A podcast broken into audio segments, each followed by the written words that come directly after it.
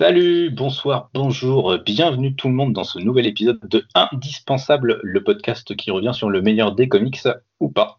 Vous commencez à connaître maintenant le principe de l'émission. Le collectif lescomics.fr se réunit à trois membres pour parler de comics, ceux, qui sont soi-disant parmi les meilleurs dans la communauté comics. En tous les cas, ils sont considérés comme étant les meilleurs. Et nous, eh bien, on va tout simplement les débriefer euh, vous commencez également à avoir l'habitude, si vous êtes l'émission, on débriefe deux parties. Une première partie sans aucun spoiler, ou comme ça, ceux qui ne l'ont pas encore lu, même si le comics d'aujourd'hui, je ne suis pas sûr que beaucoup de monde ne l'ait pas lu, mais voilà, ça donne un avis vraiment et un cadre général sur le comics. Et ensuite, on part dans une analyse, une dissection euh, des forces et des faiblesses du comics. Et ce soir, pour m'accompagner, j'ai euh, eh bien un nouveau dans l'émission indispensable. Vous le connaissez, c'est Alex Evans, c'est le psy des comics. Salut mon cher Alex, comment vas-tu?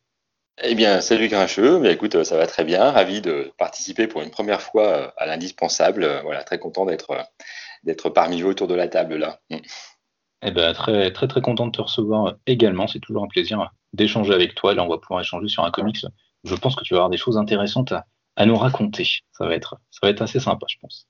On va essayer. Et de, et de l'autre côté du spectre, j'ai euh, la deuxième caution belge euh, du comics, du, de lescomics.fr. Euh, vous le connaissez, il raconte beaucoup de conneries, mais il dit aussi beaucoup de choses très sérieuses. Il propose toujours du bon son. C'est ce bon vieux MC Twip. Comment tu vas, MC Yes, wesh, wesh, mes comics à fil. Et double wesh à toi, mon grincheux.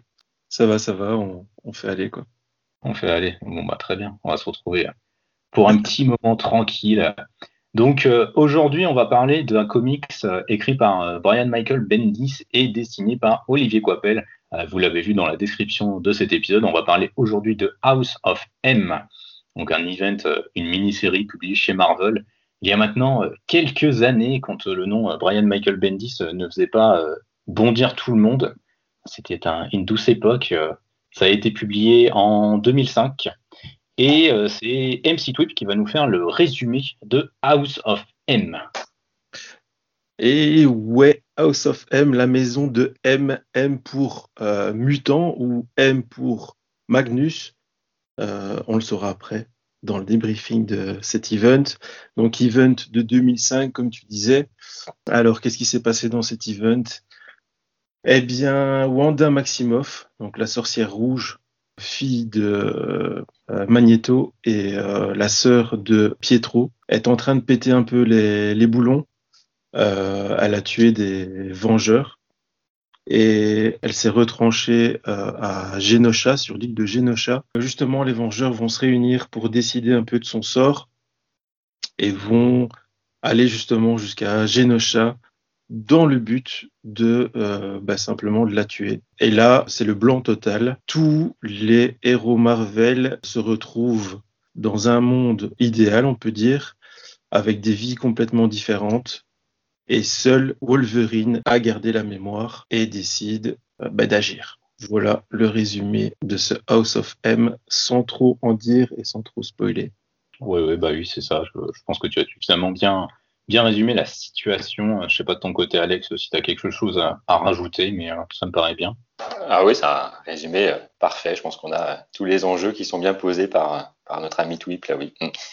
C'est ça, c'est ça. Donc c'est en effet un, un, comics qui va mettre au centre du jeu euh, le personnage de Wanda, la sorcière rouge, qui a déjà commencé à, à péter les plombs dans un récit précédent de Brian Michael Bendis, c'est son arrivée sur les Avengers, donc ça s'appelle Avengers la séparation ou Disassembled si vous préférez en VO. C'est un récit qui a été maintes, maintes et maintes fois publié. Euh, on reviendra certainement dessus euh, ultérieurement dans l'émission. Mais euh, aujourd'hui, ce n'est pas notre focus. donc je le disais, House of M, ça a été écrit donc par Brian Michael Bendis. Brian Michael Bendis, aujourd'hui, tout le monde le connaît. c'est un des gros noms du comics. Il a chapeauté tout l'univers Ultimate Spider-Man. Il a créé le personnage de Jessica Jones. Il a créé Miles Morales. Il a créé Riri Williams, il a créé énormément de personnages dans le, comics moderne. Euh, c'est un scénariste qui a beaucoup de détracteurs, mais qui a aussi encore beaucoup d'adorateurs, je pense. Euh, c'est le genre de scénariste qui ne laisse pas du tout indifférent. J'avais fait un question de style sur lui sur le site. Euh, donc, si vous voulez vous amuser à le, retrouver, vous pouvez aller lire ce que, ce que je disais de lui. mais c'est quelqu'un qui aime beaucoup l'emphase sur les dialogues. donc House of M, ça signe un peu son deuxième temps fort en fait chez Marvel après donc le début de ses Avengers et c'est vraiment je pense le début de l'explosion de sa carrière euh, vraiment, là, à partir de là, il va être, euh, enfin, ça va devenir vraiment la méga star qu'on connaît. Après, il va gérer quasiment tout, toute l'architecture en fait de l'univers Marvel pendant des années, euh, quitte à ce que à se mettre beaucoup de fans à dos. Et de l'autre côté, donc au, niveau des dessins, on a le Frenchie, la fierté française, comme j'aime à l'appeler, ce bon vieux Olivier Coipel, qui, avec House of M, signe son premier gros carton également. C'est vraiment là où il va exploser, alors qu'il avait déjà commencé à taffer un peu avant. Euh, on l'a connu chez DC Comics avec la Légion des super-héros, par exemple. Euh, il a fait quelques petits trucs euh, chez Marvel avant également. Je crois qu'il a fait les Avengers de Jeff Jones, justement. Et donc, voilà, c'est vraiment son premier gros succès. Aujourd'hui, c'est un peu une équipe qu'on considère comme étant All-Star. Je ne sais pas, rapidement, vous, avez des avis l'un et l'autre sur Bendis et puis sur, sur Quapel Twip, je crois que tu es, fan de Bendis. Hein. Bendis, ouais, ouais, je, moi, c'est un, de mes scénaristes préférés. Euh, maintenant, j'ai, on va en discuter, mais j'ai relu ici euh, House of M pour, euh, pour le podcast et euh, bizarrement, j'ai été un petit peu déçu, mais bon, pas, pas grand chose, mais pour le coup, on va en discuter. Et toi, Alex? Eh bien moi, oui, alors Bendis, euh, c'est quelqu'un, je pense, qui est capable du, meilleur comme du pire en, scénario. Euh, je trouve qu'il a vite, euh, assez rapidement dérivé vers des scénarios assez, assez bavards à un moment donné. Je pense qu'il a, il, a eu tendance à se caricaturer lui-même. Et là, en relisant euh, House of M, en fait, moi, j'avais une petite appréhension en lisant euh, Bendis, en effet, comme, comme scénariste, et euh, en, en, relisant en fait l'arc, moi, j'étais plutôt agréablement surpris dans le sens où justement, il ne fait pas du, du bavardage à la Bendis. Donc, du coup, moi, c'était plutôt une surprise dans, dans, le bon sens à la relecture. Mm. Ouais, bah, je, je, partage un peu ton mm. point de vue justement. C'est c'est vrai que Bendis, justement, dans mon question de style, disait que c'est quelqu'un qui aujourd'hui s'auto-parodie un peu. Mmh. Il est bavard, il aime faire des dialogues à rallonge où les personnages parlent pour ne rien dire.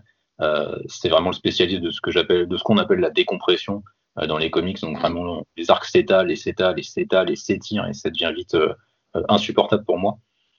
Mais oui, en effet, j'ai été assez surpris sur, sur ma relecture de, House of M parce que bah, c'était plutôt efficace et ça évitait justement les bavardages. Donc c'était assez agréable. et Olivier Coipel, du coup, vous en, vous en pensez quoi tous les deux? Moi, j'aime bien. Enfin, j'aime bien. J'ai pas. Enfin, oui, j'ai lu. Euh, j'ai lu ça. J'ai lu Thor. Euh, et j'ai surtout lu il y a pas longtemps euh, The Magic Order.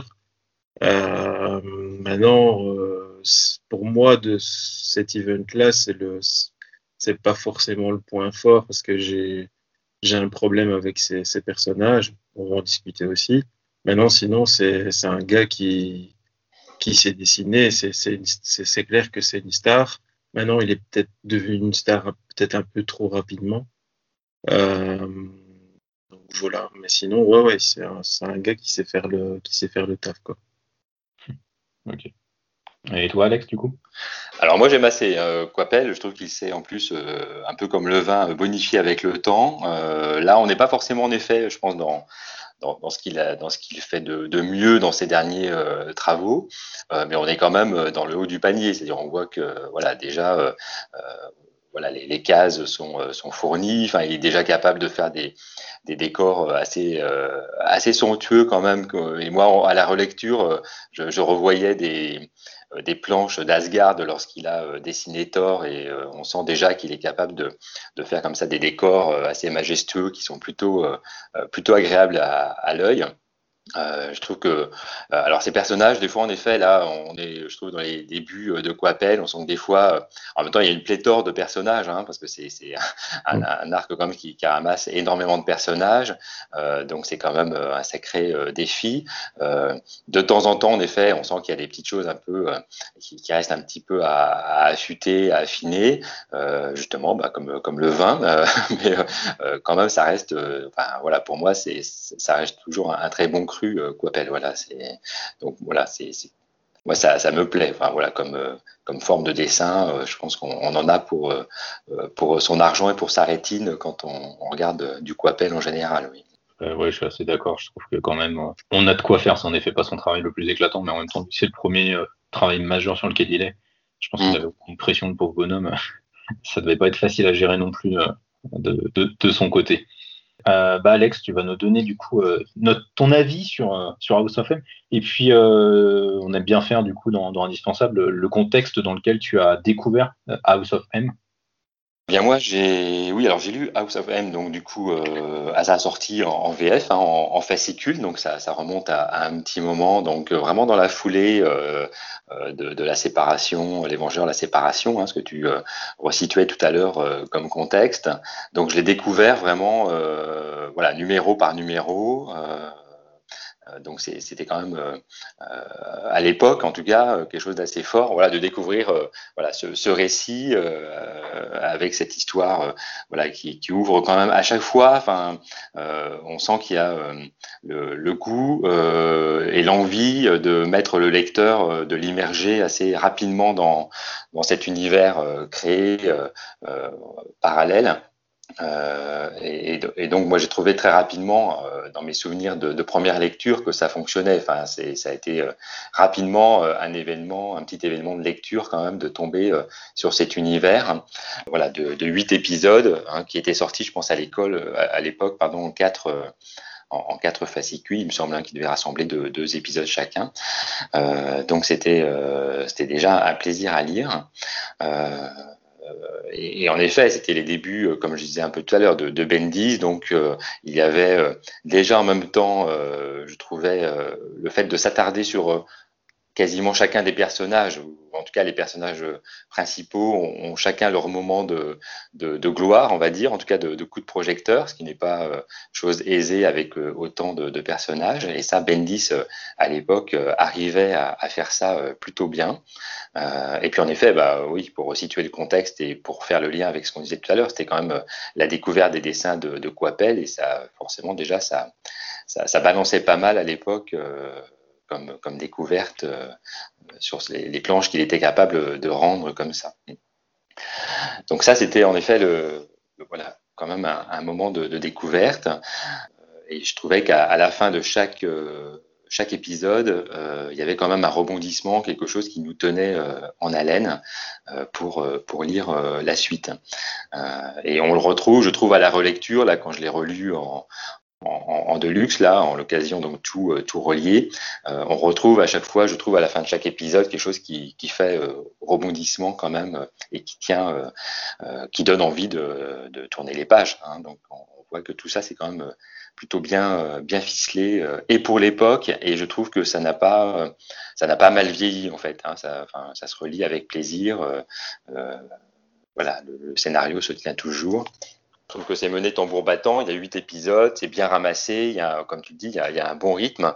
Et euh, je trouve que voilà, cette capacité en même temps de, faire des focus sur des personnages, tout en ayant une trame générale qui nous emmène quand même dans un univers qui est construit euh, de toutes pièces à ce moment-là, tout en ayant des, focus sur certains personnages, euh, sur les motivations des personnages. Ce n'est pas une chose évidente forcément à, mener.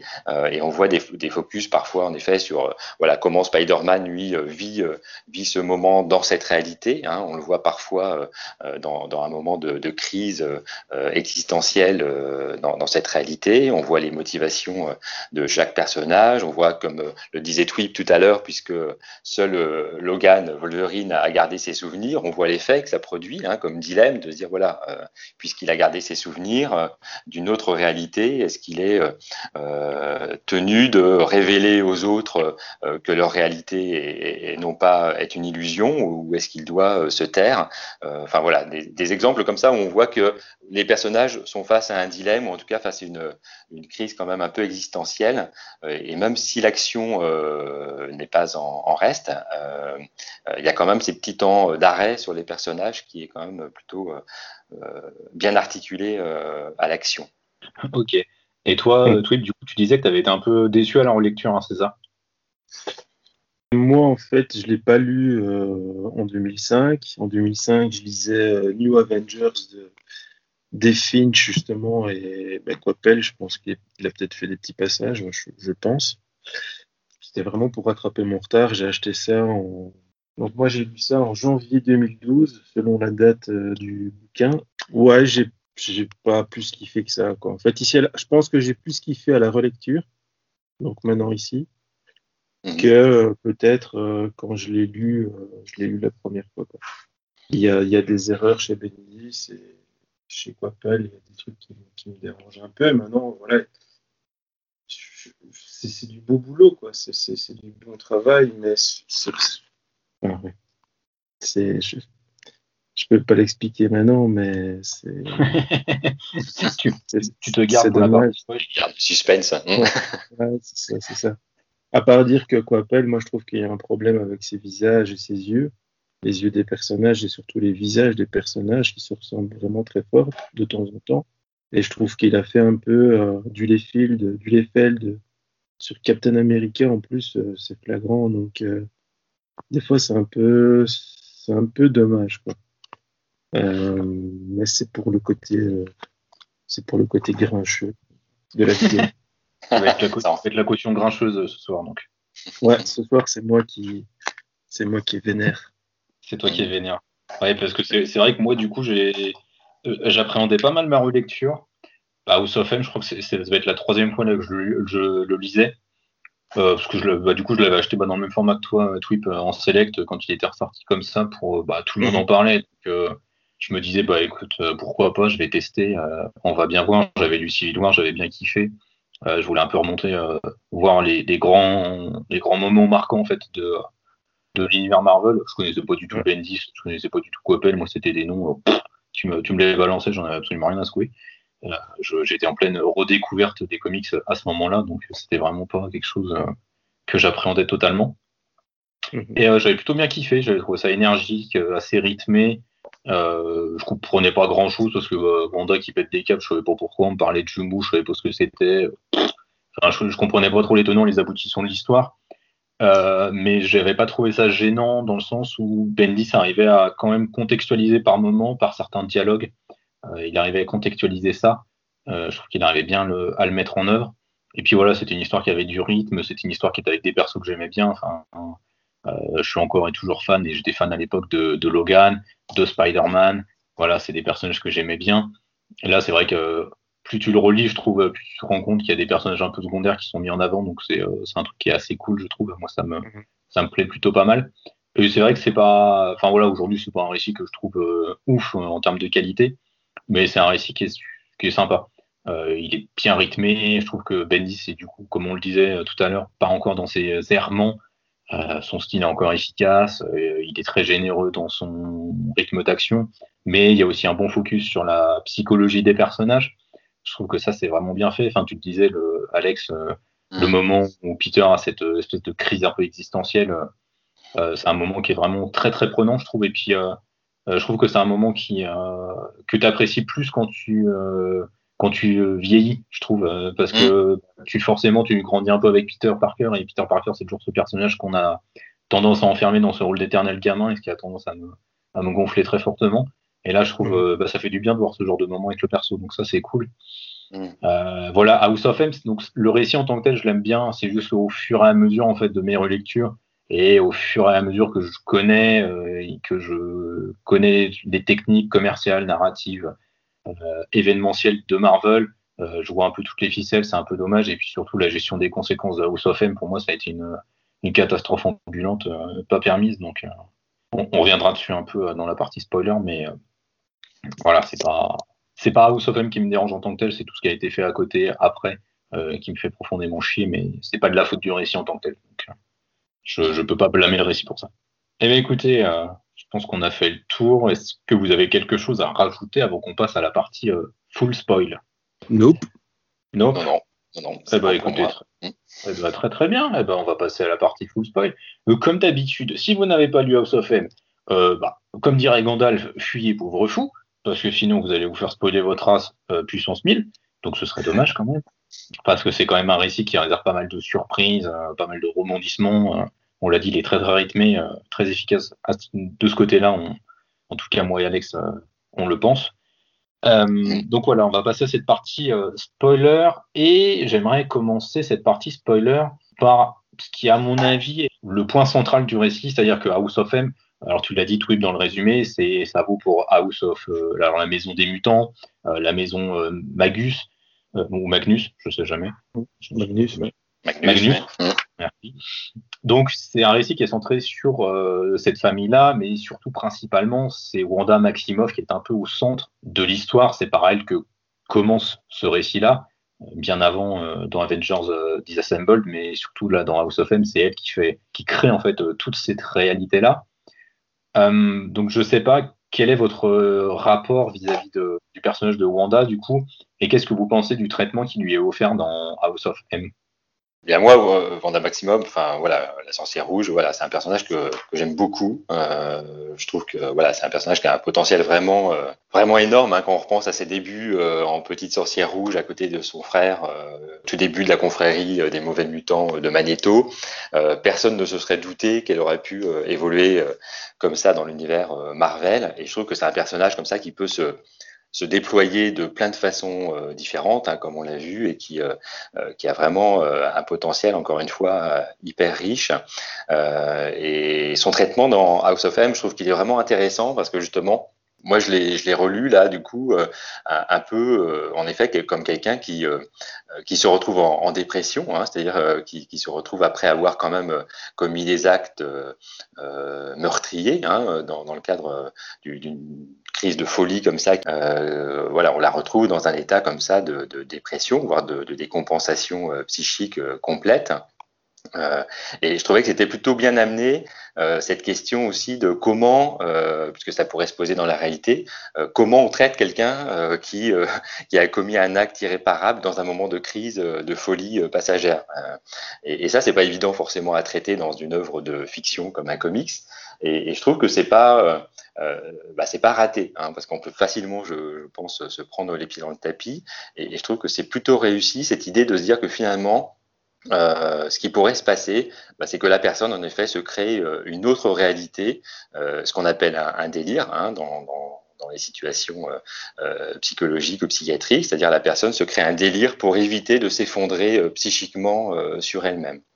Et donc là, le délire, finalement, bah, ça s'appelle House of M. Hein, c'est le délire de la sorcière rouge, c'est-à-dire c'est sa façon euh, euh, de, modifier la réalité, de se créer une nouvelle réalité, euh, parce que la, réalité elle-même est, sinon euh, euh quelque chose d'intenable et vis-à-vis de, laquelle elle ne peut tenir sans s'effondrer complètement.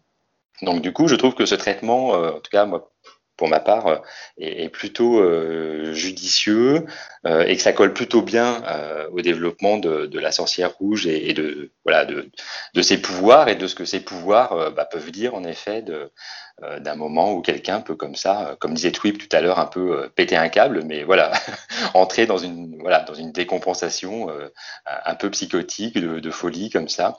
Et, je trouve que voilà, on, peut le lire comme ça aussi, House of M, hein, comme quelqu'un qui entre dans une phase de délire parce que la réalité est, tout d'un coup insoutenable.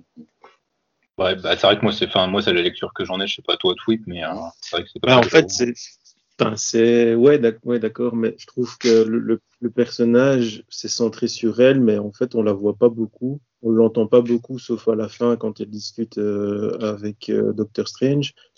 Ouais, c'est centré sur elle, c'est elle qui, elle qui, qui crée, euh, on va dire le, contexte, mais quelque part, bon voilà, on, on la voit pas forcément beaucoup dans les cases, quoi. C'est pas. C'est le centre et c'est pas tout à fait le centre non plus quoi. Voilà.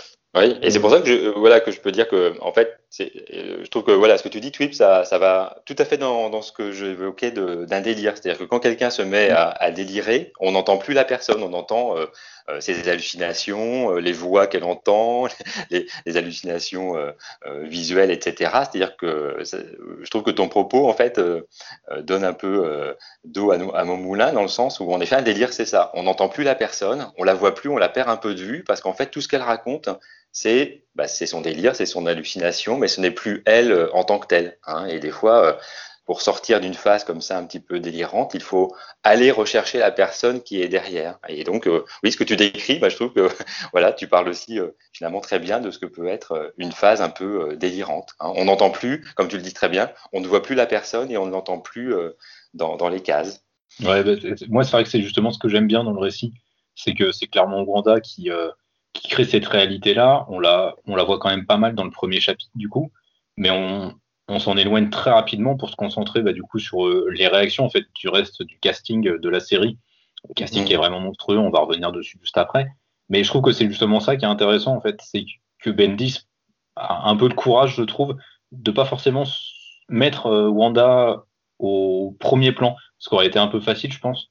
Et je trouve que ça, justement, ça va dans le sens complet de, l'analyse euh, psy qu'on peut avoir, psychologique qu'on peut avoir vraiment du récit. Et moi, c'est quelque chose que j'aime bien. Hein. Euh, j'aurais été déçu en fait que Wanda soit tout le temps mis au centre. Euh, par exemple, enfin, je trouve que ça aurait été facile en fait de la mettre tout le temps en avant comme la chef justement de cette de cet univers, comme la personne en avant, alors que non, c'est pas elle qui est en avant, c'est son père Magneto, puisque bah, le leader né de toute façon, ça a toujours été lui. Donc je trouve ça vraiment intéressant. C'est vrai qu'elle se camoufle vraiment derrière ce délire. Puis on voit bien dans la séquence justement où Strange vient discuter avec elle à la fin du récit, dans le dernier chapitre. Elle s'est vraiment construit son cocon en fait, sa mm. chambre où elle est avec ses enfants. Et puis on voit euh, dans l'ombre que son frère est là. Et je trouve que c'est vraiment ça qui est intéressant en fait. Elle est vraiment dans sa bulle et elle s'est créée toute cette, euh, toute cette, toute cette fiction, ce délire du coup psychotique pour euh, bah, un peu échapper en fait à, à l'horreur qui était sa réalité. Et moi, c'est vrai que c'est un point que je trouve vraiment intéressant pour le coup dans le, dans le récit. Quoi. Mais c'est vrai qu'il faut avoir cette analyse-là. Je pense que je peux comprendre que ce soit décevant. Ouais. Après, quand tu parles de, de Cocon justement et de Wanda, après, je présume, enfin, je, pense que tu as choisi euh, ce comics peut-être pour l'actualité euh, autour d'elle, justement, et de la série euh, Wanda et Vision. Enfin, après, je me trompe peut-être, hein, mais je sais pas. Ah, bah non, non, non, tu ne te trompes pas, tu ne te trompes pas. Je, connais tes plans. Je connais tes plans, et, et, je me suis, et je me suis dit, en fait, en lisant ça, bah, enfin, pour moi, la série, elle va se terminer comme ça, quoi on va retrouver, on va retrouver Wanda dans, en train de, soit en train de regarder la télé, soit en, en train de rêver ou un truc ainsi. Et je me dis, euh, euh, voilà, House of M, euh, euh ils ont été chercher ça pour faire la série, quoi, tu vois. Et... Ah bah, oui, de toute façon, c'est une, une, influence claire de la série télé. Ça se voit quand tu regardes les deux premiers épisodes. De toute façon, il y a plein d'éléments qui, qui vont dans ce sens-là, mais l'approche est différente quand même. Donc, House of M commence comme ça, avec Vision, avec, euh, avec ses enfants et tout, et je me suis dit, oh là là, ouais, c'est vraiment ça. C'est vraiment ce qu'ils sont en train de faire, et euh, bah, c'est bien joué, hein, c'est bien, c'est vraiment bien joué, hein. surtout par rapport à Vision. Quoi. Bah, je pense que c'est une des forces du MCU de toute façon, c'est de réussir à reprendre des trucs euh, iconiques de certains arcs, mais de les twister pour les adapter dans leur, dans leur propre schéma de, de fonctionnement. Hmm. J'étais encore plus loin dans mon délire en, pensant qu'il pourrait euh, amener le fait que Wanda a supprimé les mutants euh, du MCU. tu, vois, tu, vois ce que je veux dire? On est dans la partie ah spoil, donc plus de, mutants à, une époque, et c'est pour ça qu'en fait les mutants euh, du MCU n'existaient pas jusqu'à jusqu'au rachat de la Fox, quoi, tu vois. Oh là là, ils vont nous faire, ils vont nous faire un nom, un, un, un, No More Mutants à l'envers. Euh, à l'envers, ça, voilà. Un More Mutants, ah, voilà. Je, le vois arriver, je, le vois, je le vois arriver aussi, quoi. Mm. Ce serait, ça, ça, pourrait être drôle, mais oui, ça pourrait être une analyse, en effet. Il faudra voir où, la série va arriver, du coup, mais, euh, mais ouais, ce serait, ce serait intéressant. Après, il y a quand même un élément qui est important dans le comics qu'on n'a pas, enfin, qui est important. Oui, je trouve quand même qu'il est important, qu'on n'aura pas dans la série télé, euh, c'est le personnage de Pietro. Euh, mm. Le personnage de Pietro, c'est. Alors, aujourd'hui, dans les comics, euh, quand on lit l'histoire des comics et tout, on a tendance à rejeter toute la responsabilité sur la gueule de Wanda. Euh, je trouve quand même qu'il y, a une sacrée petite pute derrière. Il s'appelle Pietro Maximoff et il est quand même, il est quand même pas mal dans son genre. Ah, en, lisant le récit, en lisant le récit, j'étais vraiment choqué parce que je me suis dit, mais, mais c'est vraiment un enfoiré le mec, c'est un manipulateur de première. Quoi. Ouais, mais il a le souci de, préserver sa sœur. Enfin, c'est ce qu'il a. Et, en même temps, c'est fidèle au personnage, hein, puisque dès les débuts, en effet, euh, dès ses, ses, premières apparitions dans, la confrérie des, mutants de Magneto, euh, ce qui l'anime, c'est toujours, en effet, de, protéger, euh, de protéger sa sœur. Alors là, c'est vrai que c'est du coup une forme extrême hein, de protection, hein, puisqu'en effet, c'est lui qui, va carrément l'influencer pour utiliser ses, pouvoirs et lui permettre d'échapper à la mort. Et en même temps, moi je me dis bon qu'est-ce qu'on ferait à sa place? Voilà, on sait qu'il y a quelqu'un, enfin de très proche, hein, parce que c'est sa sœur quand même jumelle, qui risque d'y passer, hein, parce qu'il a quand même cette impression que ses coéquipiers vont la, la supprimer. Hein, qu'est-ce que voilà avec euh, les pouvoirs euh, de sa sœur, euh, ce qu'il est capable d'imaginer, qu'est-ce que chacun serait prêt à faire pour sauver quelqu'un d'aussi proche que ça? Et quelque part, je me dis que bon, en effet, comme tu dis, c'est de la manipulation, Grincheux, mais en même temps, je trouve aussi très très humain, hein, mais humain jusqu'à être bah, très faillible. Hein, C'est-à-dire que voilà, on voit bien son, son talon d'Achille hein, pour un pour un coureur de vitesse. On voit bien que son talon d'Achille, c'est bien en effet de, de ne pas supporter d'être impuissant euh, dans cette situation-là, euh, et que pour pour Pietro, il faut toujours qu'il y ait un échappatoire. Hein, et en même temps, c'est un peu le fondement de son pouvoir. Hein, C'est-à-dire, il, court toujours après, après une, une, une, réponse ou une solution. Euh, et là, je pense qu'en effet, il se précipite, hein, mais euh, euh, c'est aussi le propre de son pouvoir, hein, de se précipiter comme ça sur une solution avant même de réfléchir. Euh, il se précipite sur le fait de sauver sa sœur coûte que coûte, hein, quel qu'en soit le coût, comme dirait l'autre en ce moment. et, et, là, le coût, en effet, le coût, bah, c'est la réalité tout entière. Donc, il est prêt à sacrifier la réalité pour sa sœur mais en même temps venant de quelqu'un pour qui la réalité c'est sa sœur, hein, puisqu'on voit bien dès le début euh, euh, pour lui ce qui compte, la réalité de Pietro Maximov c'est sa sœur, hein, c'est son seul euh, point de repère dans la réalité, et là il est prêt en effet à, faire ce sacrifice-là pour, pour la sauver. Donc du coup moi je trouve bah, très humain, enfin et, en même temps, vu ce qui, lui arrivera après, euh, il, y a un côté pathétique, hein, en effet, à ce personnage, puisque euh, ça ne lui réussira pas euh, du tout. Hein, c'est là où il va vraiment sombrer. donc, je le, le vois pas moi, enfin, comme un manipulateur, au, sens strict, mais vraiment comme quelqu'un, en effet, qui, lui-même se laisse influencer par ses émotions et par son impulsivité. Hein, voilà, il veut à tout prix sauver et, voilà prix le fait porter aux autres. Alors c'est là où il y a ce côté un petit peu, comme tu dis, un peu euh, euh petite pute, euh, pour reprendre ton terme. C'est voilà, il fait porter le prix aux autres. Voilà. Hein, c'est ça. C'est ouais, c'est avec ça que j'ai du mal. Euh, au, au niveau moral, voilà, au niveau moral, c'est c'est pas forcément droit dans les bottes, quoi. Hein. Ouais, c'est ça qui me dérange un peu sur sur la réaction qu'il a. C'est qu'il a un peu laissé Wanda assumer les conséquences derrière et c'est un peu c'est un peu un problème pour moi. Et euh, toi, euh, Twip, tu, Pietro, tu, tu connais, enfin, moi je sais que Pietro et Wanda, je les connaissais vraiment pas avant. Déjà, déjà il, est, il est mort un peu trop vite, hein, euh, petit ange parti trop tôt dans, les, dans, dans, les films, enfin dans, le, dans, les, ouais, dans les films. Dans le film. Ouais, dans le film, d'ailleurs, oui. Euh, non, moi j'ai jamais compris, c'est la sous-exploitation de, de, ce personnage. Euh, quand tu vois que chez DC, Flash, il est au cœur de, de tous les, toutes les crises, euh, c'est à cause de Flash où Flash est, est impliqué. Et là, chez Marvel, la vitesse, ils en ont rien à foutre. Euh, voilà quoi, ils ont, ils ont jamais exploité le gars alors qu'il aurait pu, euh, alors que la Fox a, dans les films, en parlant pas comics, mais la Fox l'a super bien utilisé quoi. Voilà. Après, ouais, vraiment dans le comics, euh, ouais, bon, après, c'est le, le fils de son père, tu, tu vois, c'est, pas que t'es étonné euh, que c'est une crapule aussi, quoi, tu vois. À la limite, Wanda, elle est, elle est, elle est, encore, elle est encore sympa, elle est gentille. Euh, voilà, c'est, moi, j'ai trouvé que c'était le fils de son père et que, et que voilà, mais de toute façon, comme, comme Anto l'a dit, il, voilà, il le fait pour sa famille, il le fait, il le fait pour sa sœur. Et c'est un peu le, c'est un peu le thème aussi euh, du comics. Qu'est-ce qu'on est, qu'est-ce qu'on est prêt à faire pour euh, pour avoir une vie euh, quasiment parfaite. quand on voit la réalité qu'elle a créée, bah, en fait, ils se posent la question. Ils disent, bah, en fait, on, on est tous bien. On a, on a plus de problèmes. On a plus de de casseroles derrière nous. Euh, Spider-Man, Peter Parker, il est avec, avec Gwen, il y a encore Oncle Ben, il a un enfant, il est, il est hyper bien. Euh, euh, tu te dis, euh, voilà, euh, quelque part, est-ce que c'est pas mieux ce que Wanda a fait ou ça pose des, ça pose plein de questions et c'est ça qui est, qui est bien, je trouve, dans le comic, c'est que voilà, ça pose beaucoup de questions Mais comme tu as dit, après, quelque part, ça répond pas du tout. Quoi. Donc.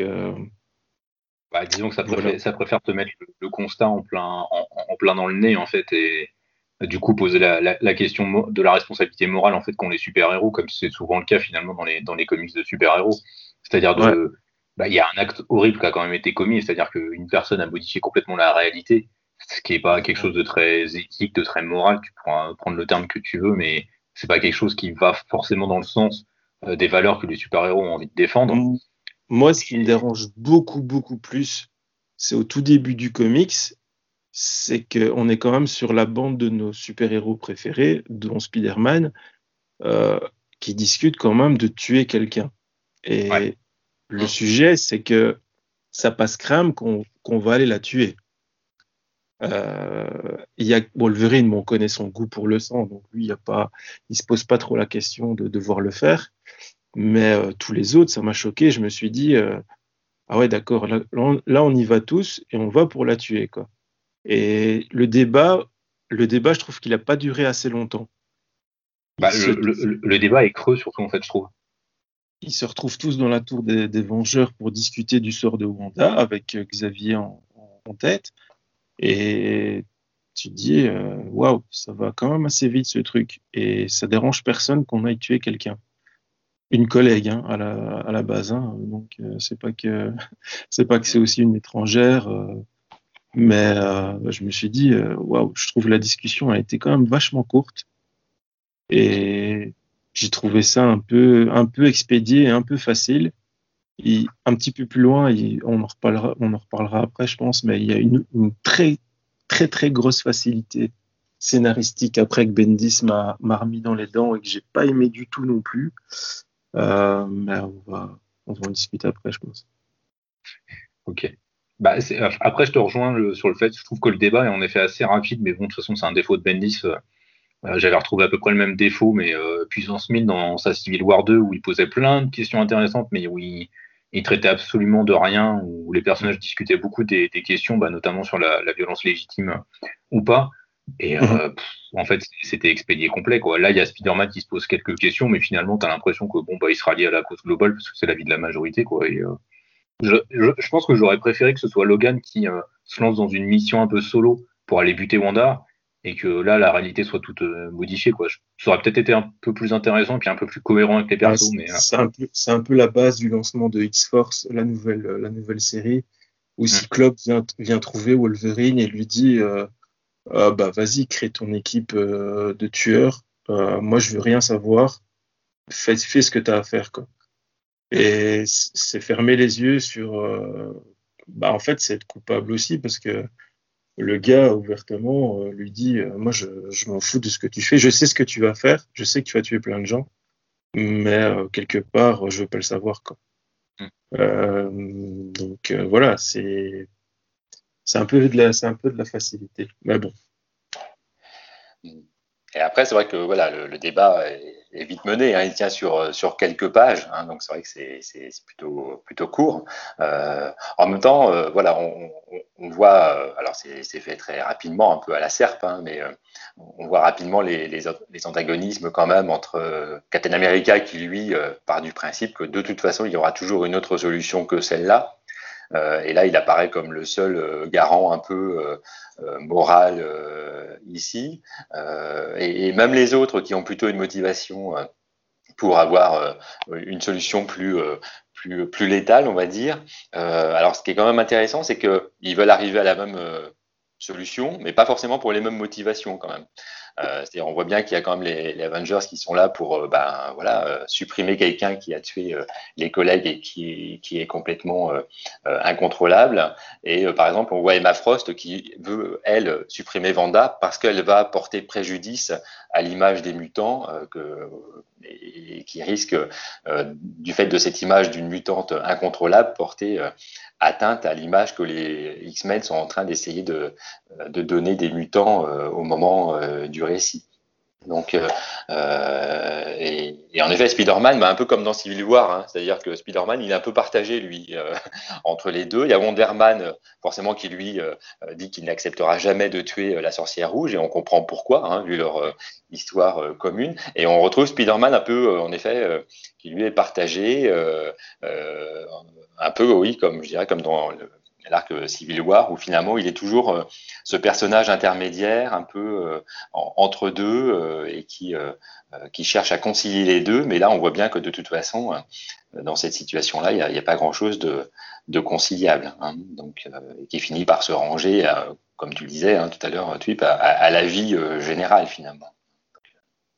Ouais, bah, c'est un peu le problème. Je pense que dans cette solution, de toute façon, il n'y a pas de, il a pas d'idéal de toute façon à envisager. Voilà, ça.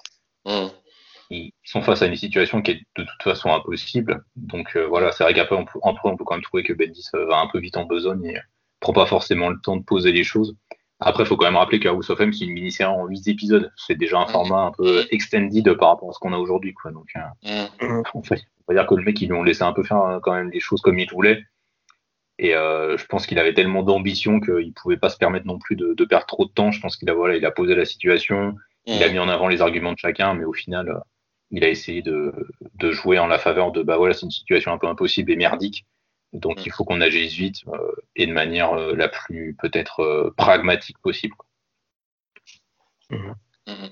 Et voilà, faire un pas après de toute façon le résultat et, de toute façon que bah, Wanda va créer cette réalité. Ils vont même pas avoir le temps de.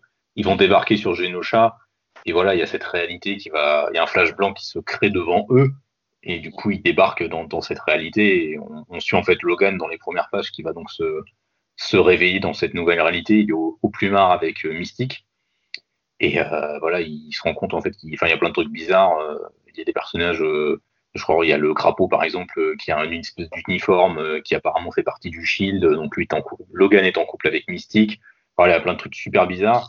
Et il va un peu se mettre en quête de retrouver du monde retrouver notamment bah, donc les Avengers, euh, ceux qui forment les Avengers à cette époque-là.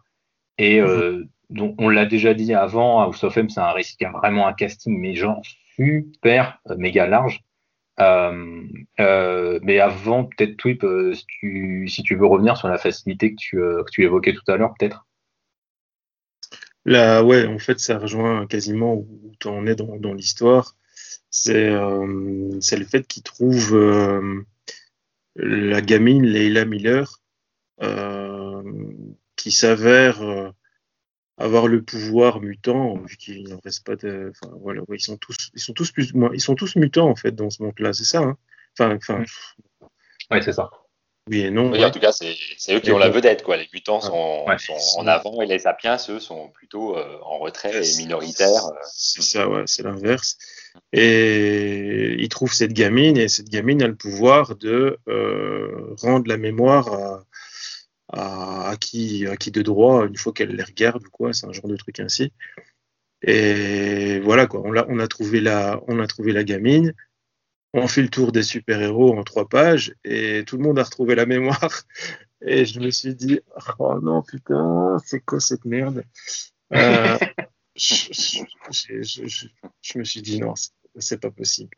Franchement, ce truc-là, torché en trois pages, je me suis dit, mais c'est quoi cette facilité euh, Enfin, à part, on va dire juste au niveau de justement Peter Parker, où là on voit un peu sa situation et qui pète un petit, un petit boulon et qui, qui s'en va. Euh, avec Wolverine va le rechercher pour discuter. Bon, voilà, ça j'ai trouvé ça bien. Mais sinon, euh, oh là là, la rapidité de, du truc, la facilité, euh, c'était c'était incroyable. Je me suis dit, euh, c'est pas c'est pas possible d'utiliser des trucs ainsi, mais si il l'a fait, Bendis l'a fait. Et pourtant je kiffe. Et pourtant je kiffe Bendis. je, te, rejoins quand même là-dessus. C'est vrai que là, la relecture, je me suis dit, putain, tu vas vite quand même, gars. Franchement, déjà, c'est, enfin, bon, c'est vrai que moi, c'est le genre de, de, plot twist qui me gonfle un peu. C'est le personnage miracle, quoi. Enfin, mhm.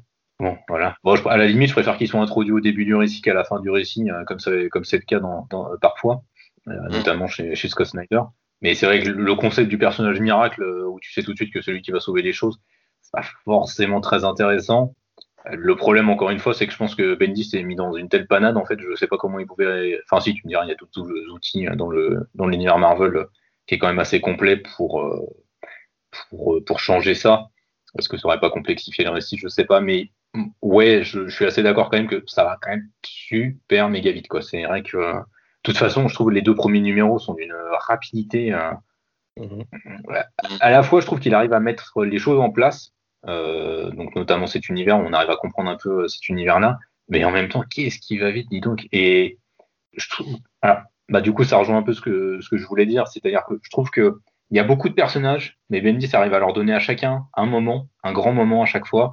Euh, je trouve que bah, justement le moment où il retrouve la mémoire, c'est toujours des grandes scènes et puis euh, Coppel les met vraiment bien en case, je trouve. Donc là-dessus, je suis assez content.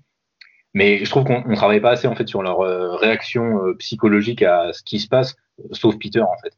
Euh, Peter, c'est le seul qui réagit à peu près normalement, j'ai envie de dire. C'est-à-dire que voilà, enfin, il, se rend compte de ce qu'il a, bah, de ce qu'il va perdre en fait quand ils vont solutionner le problème quoi. Et c'est, c'est pour lui, c'est, enfin, une horreur quoi, c'est un cauchemar.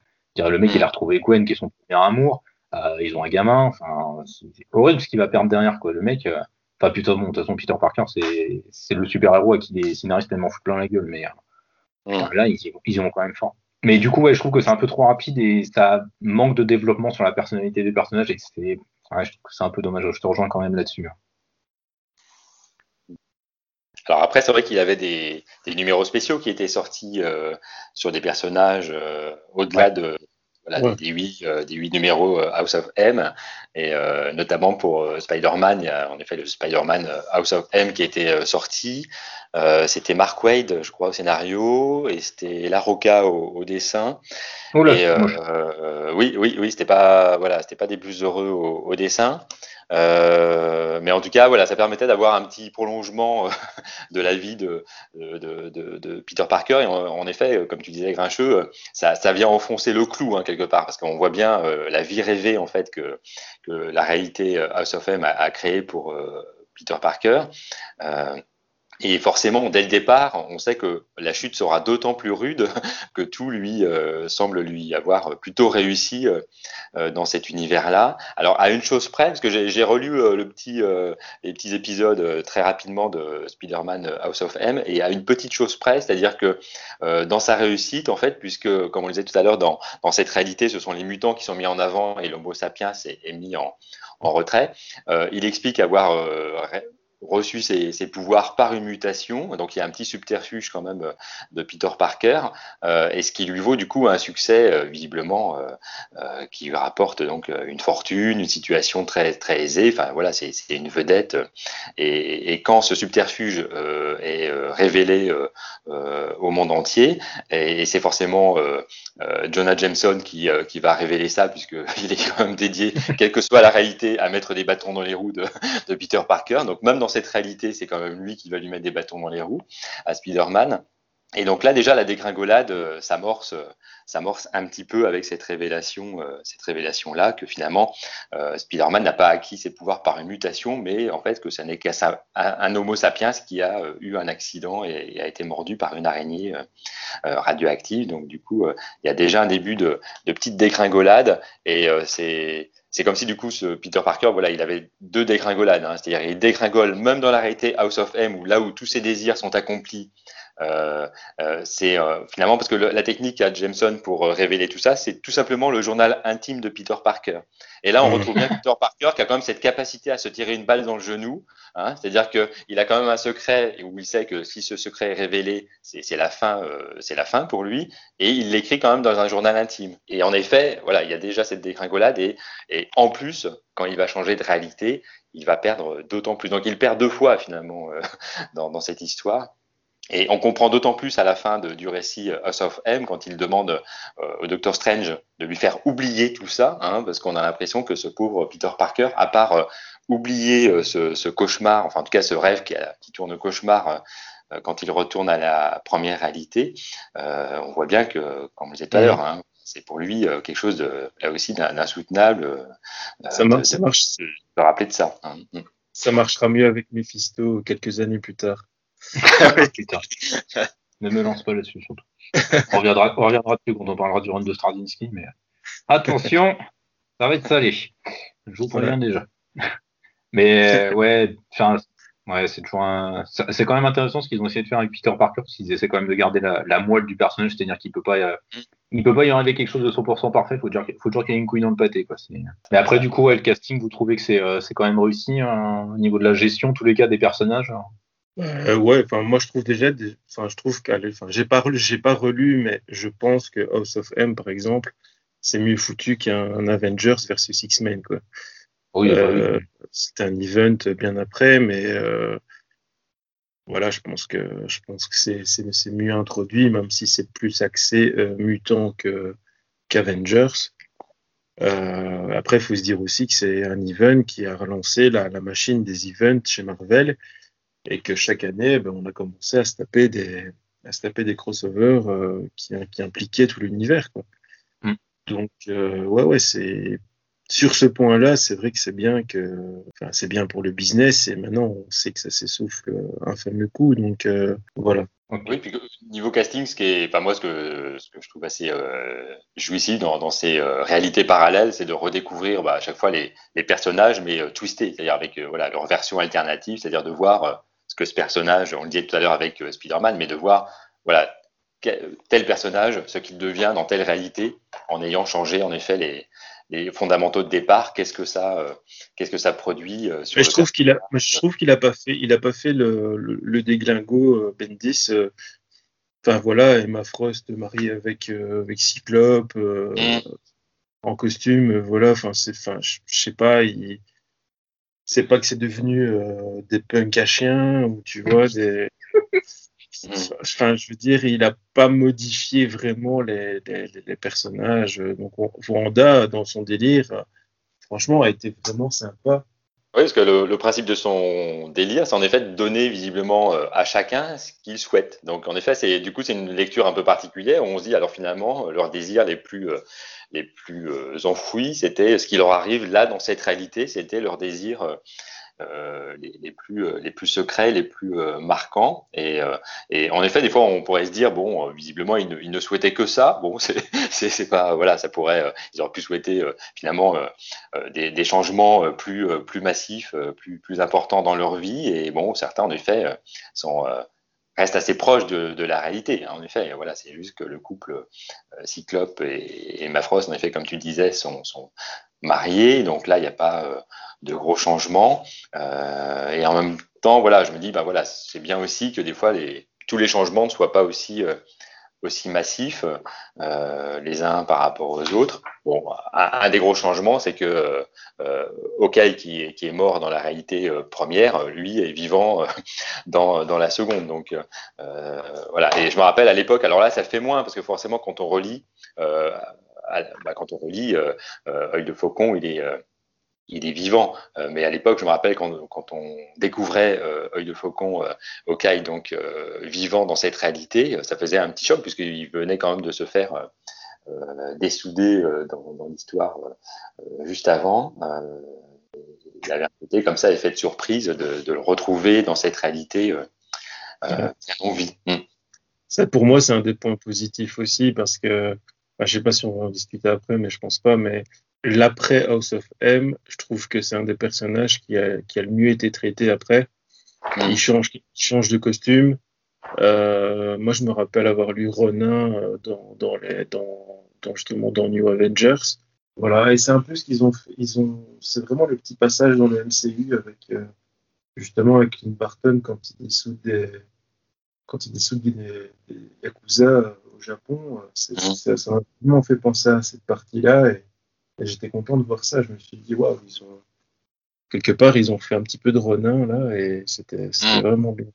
Oui, c'est c'est un, truc, un truc assez intéressant dans, dans House of M, le traitement de, de, de, faucon, de, de faucon, pardon, et assez sympa. J'ai tellement l'habitude de dire OK, moi ça passe jamais en français. Euh, donc c'est vrai que c'est un truc assez intéressant. Moi, c'est bah, comme j'avais pas lu Avengers Disassembled, je me disais, bah, qu'est-ce ont tous ces cons à être contents et, et pourtant tout le temps là, lui. Je comprenais pas trop, mais quand j'ai lu Avengers Disassemble, j'ai je me suis ah ok, j'ai compris maintenant. Je comprends mieux.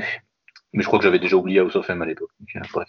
Mais voilà, c'est vrai que c'est un truc, euh, c'est un truc qui est quand même assez intéressant. Je trouve qu'il arrive quand même à bien se démerder avec tout ce casting. Enfin, franchement, ouais, c'est clair. Cyclope et Emma, tu peux dire bon, c'est un peu cliché euh, ce qu'il leur fait faire.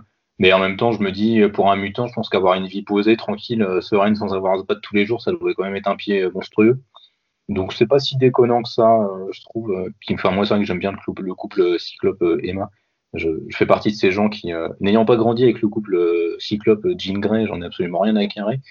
Euh, donc le couple Cyclope Emma me plaît plutôt pas mal et je suis assez content qu'ils aient cette, euh, ce bonheur-là dans cette réalité. Mmh. Euh, voilà, je trouve qu'il y, y, a quand même des bons trucs. Enfin, Carol Danvers, qui est du coup la seule super-héroïne dans cet univers-là, qui peut en profiter à mort. Il y a Wonder Man qui se retrouve à être bah, ce qu'il ce qu'il voudrait être en fait dans l'univers classique, c'est-à-dire vraiment juste un acteur célèbre sans avoir plein d'emmerdes à côté de ça. Il y a, y a, des petits trucs par-ci par-là qui sont quand même assez, assez chouettes. Oui, et puis le, le coup des, enfin les maisons, enfin parce qu'en effet il y a House of M, donc de la maison euh, Magnus, mais on voit quand même, euh, on voit Tornade en effet, euh, voilà dans, dans, la maison la, la, princesse du Kenya, enfin voilà, on voit la, la, la maison de, de, Black Panther du Wakanda, la maison de Ferry, enfin et moi quand je l'ai relu là, ça, ça m'a fait penser forcément au titre House of X qui est sorti beaucoup plus récemment, et, et je me dis mais finalement c'est voilà cette idée du titre déjà est quand même une référence euh, à ce premier arc. Euh, Moi, ça m'a fait penser quand il fait sa petite euh, sa petite soirée avec tous les méchants, enfin pas tous les méchants, mais les, les Illuminati de, de qu'ils ont qu'ils ont sorti juste après. Et c'est mm. vraiment le même. Il manquerait de Richard, mais sinon il y a, il y a vraiment quasiment tout le monde quoi. Namor, euh, Chala et enfin les, les, plus intelligents de, de, de, chez Marvel quoi. Je me suis dit ah ouais d'accord. Les soirées de l'ambassadeur. Euh, c'est vraiment, c'est vraiment que la crème de la crème. Victor Van Doom, Victor Van Doom, bien sûr. Euh, donc euh, voilà, ouais, non, c'était, c'était pas mal, c'était, c'était pas mal trouvé. Bah, c'est, c'est de, enfin, tout à fait, je pense que c'est quand même un univers alternatif qui est hyper intéressant. Moi, c'est vrai que j'ai jamais lu que les, les numéros principaux de la série principale. J'ai jamais lu les tie à côté de ça. Euh, mais c'est quand même un univers qui est assez excitant. Euh, je le trouve assez peu exploité et expliqué dans la série principale, donc je trouve que c'est un peu dommage. Euh, on a la chance, on a ces, dans l'édition française Select, on a les pages de journal euh, qui t'expliquent mhm. un peu plus le contexte, l'univers, donc avec toutes ces maisons qu'on voit euh, dans la, dans la série. The Pulse. Et du coup, c'est sympa, on a des petits, euh, des petits approfondissements de l'univers. Euh, mhm. Et je trouve que c'est vraiment, enfin moi les univers alternatifs, je les aime beaucoup. Et c'est marrant parce que Marvel, c'est typiquement le genre d'éditeur qui mais, va bouffer jusqu'à la moelle euh, ces univers alternatifs qui t'allaient ruiner complètement. Et euh, House of M, ils ont jamais trop essayé de revenir dessus. Euh, enfin, en tout cas, si, sauf si ma mémoire flanche, mais euh, c'est pas un truc sur lequel ils ont. Oui, pas vraiment. Oui, contrairement à Edge of Apocalypse, où là, ils mm. ont été tiré en effet jusqu'à la corde cet univers qui était déjà bien fourni au départ hein, par rapport à House of M. Forcément, Age of Apocalypse, c'est un peu le même principe, hein, c'est-à-dire c'est tout d'un coup, euh, voilà, c'est Apocalypse qui, euh, qui, prend les rênes, ou là, euh, on retrouve dans House of M Magneto qui, qui prend les rênes des, des, des, mutants et qui les met au devant de la scène. Et en effet, oui, je me, suis fait un peu la même réflexion que toi, Grincheux, là-dessus, en me disant, voilà, ils sont pas allés trop tirer dessus. Et après, dans un deuxième temps, je me suis dit, mais finalement, est-ce que House of X, en même temps, c'est pas c'est pas du House of M déguisé, c'est-à-dire dans le sens où finalement on retrouve un peu les mêmes euh, données. Euh, les mutants, ça y est, ont décidé que maintenant euh, le monde leur appartenait, hein, que c'était fini maintenant de se faire tabasser, massacrer, détester et, prendre les coups pour rien. Et maintenant ils s'installent comme comme une vraie maison, une nation, comme la prochaine étape d'évolution. C'est ce que c'est ce que House of M pose hein, en disant voilà c'est la prochaine étape d'évolution. Donc les sapiens sont en retrait, ils acceptent un peu un peu leur sort. Euh, à un moment donné, il y a une conversation d'ailleurs, euh, je sais plus entre deux personnages, mais qui, euh, euh je crois que c'est Hank Pym à un moment donné et, et le fauve, où le fauve, bah voilà, dit à Hank Pym, bah voilà, qui, oui, il se met à sa place, que d'accepter d'être un peu le dinosaure qui va disparaître derrière la, la météorite mutante, c'est pas une place très très confortable, mais on le sent ben, résigné. Bon, bah voilà, c'est la prochaine étape, c'est comme ça que ça doit se passer. Et je me dis que House of X finalement, et puis le, la suite, c'est un petit peu du voilà, ça reprend un peu les, tenants et aboutissants de House of M en, mettant les mutants euh, comme ça dans une position cette fois-ci euh, non plus de, faiblesse et, passive, mais de, prise de, de, pouvoir, de prise de force, même sur le plan euh, politique. donc, je me dis que voilà, même sans y être retourné, voilà, ils y sont quand même retournés peut-être de façon un peu différente. En tout cas, Hickman est allé chercher de ce côté-là pour refonder un petit peu les mutants. je trouve que ça, à la relecture, je trouve que l'inspiration, elle est assez, assez flagrante en tout cas. Mm. Mais du coup, toi, as, du coup, as lu les tie toi, Alex? Euh, alors moi à l'époque j'en ai lu quelques-uns. Alors euh, j'ai retrouvé celui de Spider-Man dont je parlais tout à l'heure, qui était euh, au-delà des dessins de la Roca, qui n'étaient pas forcément des plus fameux, mais en tout cas qui était intéressant pour ce que je disais tout à l'heure de, de Spider-Man. j'en ai retrouvé un de Hulk. Alors lui qui est par contre pas hyper intéressant, mais en même temps en le relisant très rapidement, euh, je me suis dit, mais en fait, oui, dans l'histoire, euh, quand même, euh, Hulk n'apparaît pas. C'est quand même un sapiens qui est quand même qui, qui, qui pèse, on peut dire comme ça.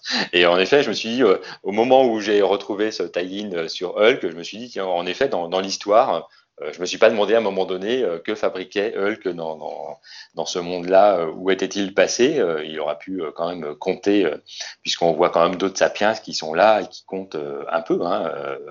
voilà, Spider-Man, je parlais de Hank Pym tout à l'heure, et puis on voit bien la rébellion avec Hawkeye, Luke Cage, etc., qui, qui s'organise. Je me dis voilà, s'ils avaient eu un Hulk, hein, comme disait Tony Stark dans les Avengers, dans le film, ça aurait pu peser. Et en fait, voilà, dans ce tie-in, euh, ça explique pourquoi finalement on ne retrouve pas Hulk dans, la série euh, principale et, comment euh, Magneto parvient à, écarter Hulk de, la scène principale dans une forme, alors sans rentrer dans le détail de l'histoire, mais en tout cas dans une forme d'exil en tout cas. Hein. Et finalement, Hulk est souvent voué à l'exil hein, quand il encombre un peu trop. Euh, donc euh, là, c'est un peu le même procédé euh, où Hulk, mhm. voilà, il lui accorde, il me semble dans mon souvenir, une terre rien qu'à lui. Et comme ça, il peut y faire ce qu'il veut. donc c'est une sorte de, deal qu'il fait avec Bruce Banner pour finalement que chacun soit comme on le dit maintenant, gagnant-gagnant, même si finalement c'est surtout Magneto qui en sort gagnant de cette histoire-là.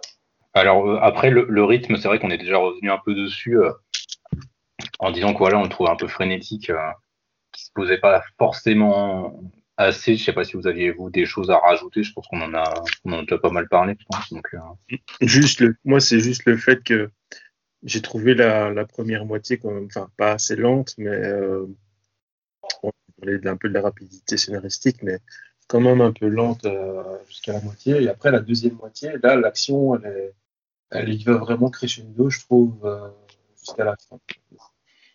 C'était plutôt pas mal, à part qu'il faut attendre une bonne moitié pour avoir euh, des splashes, vraiment des superbes euh, double pages.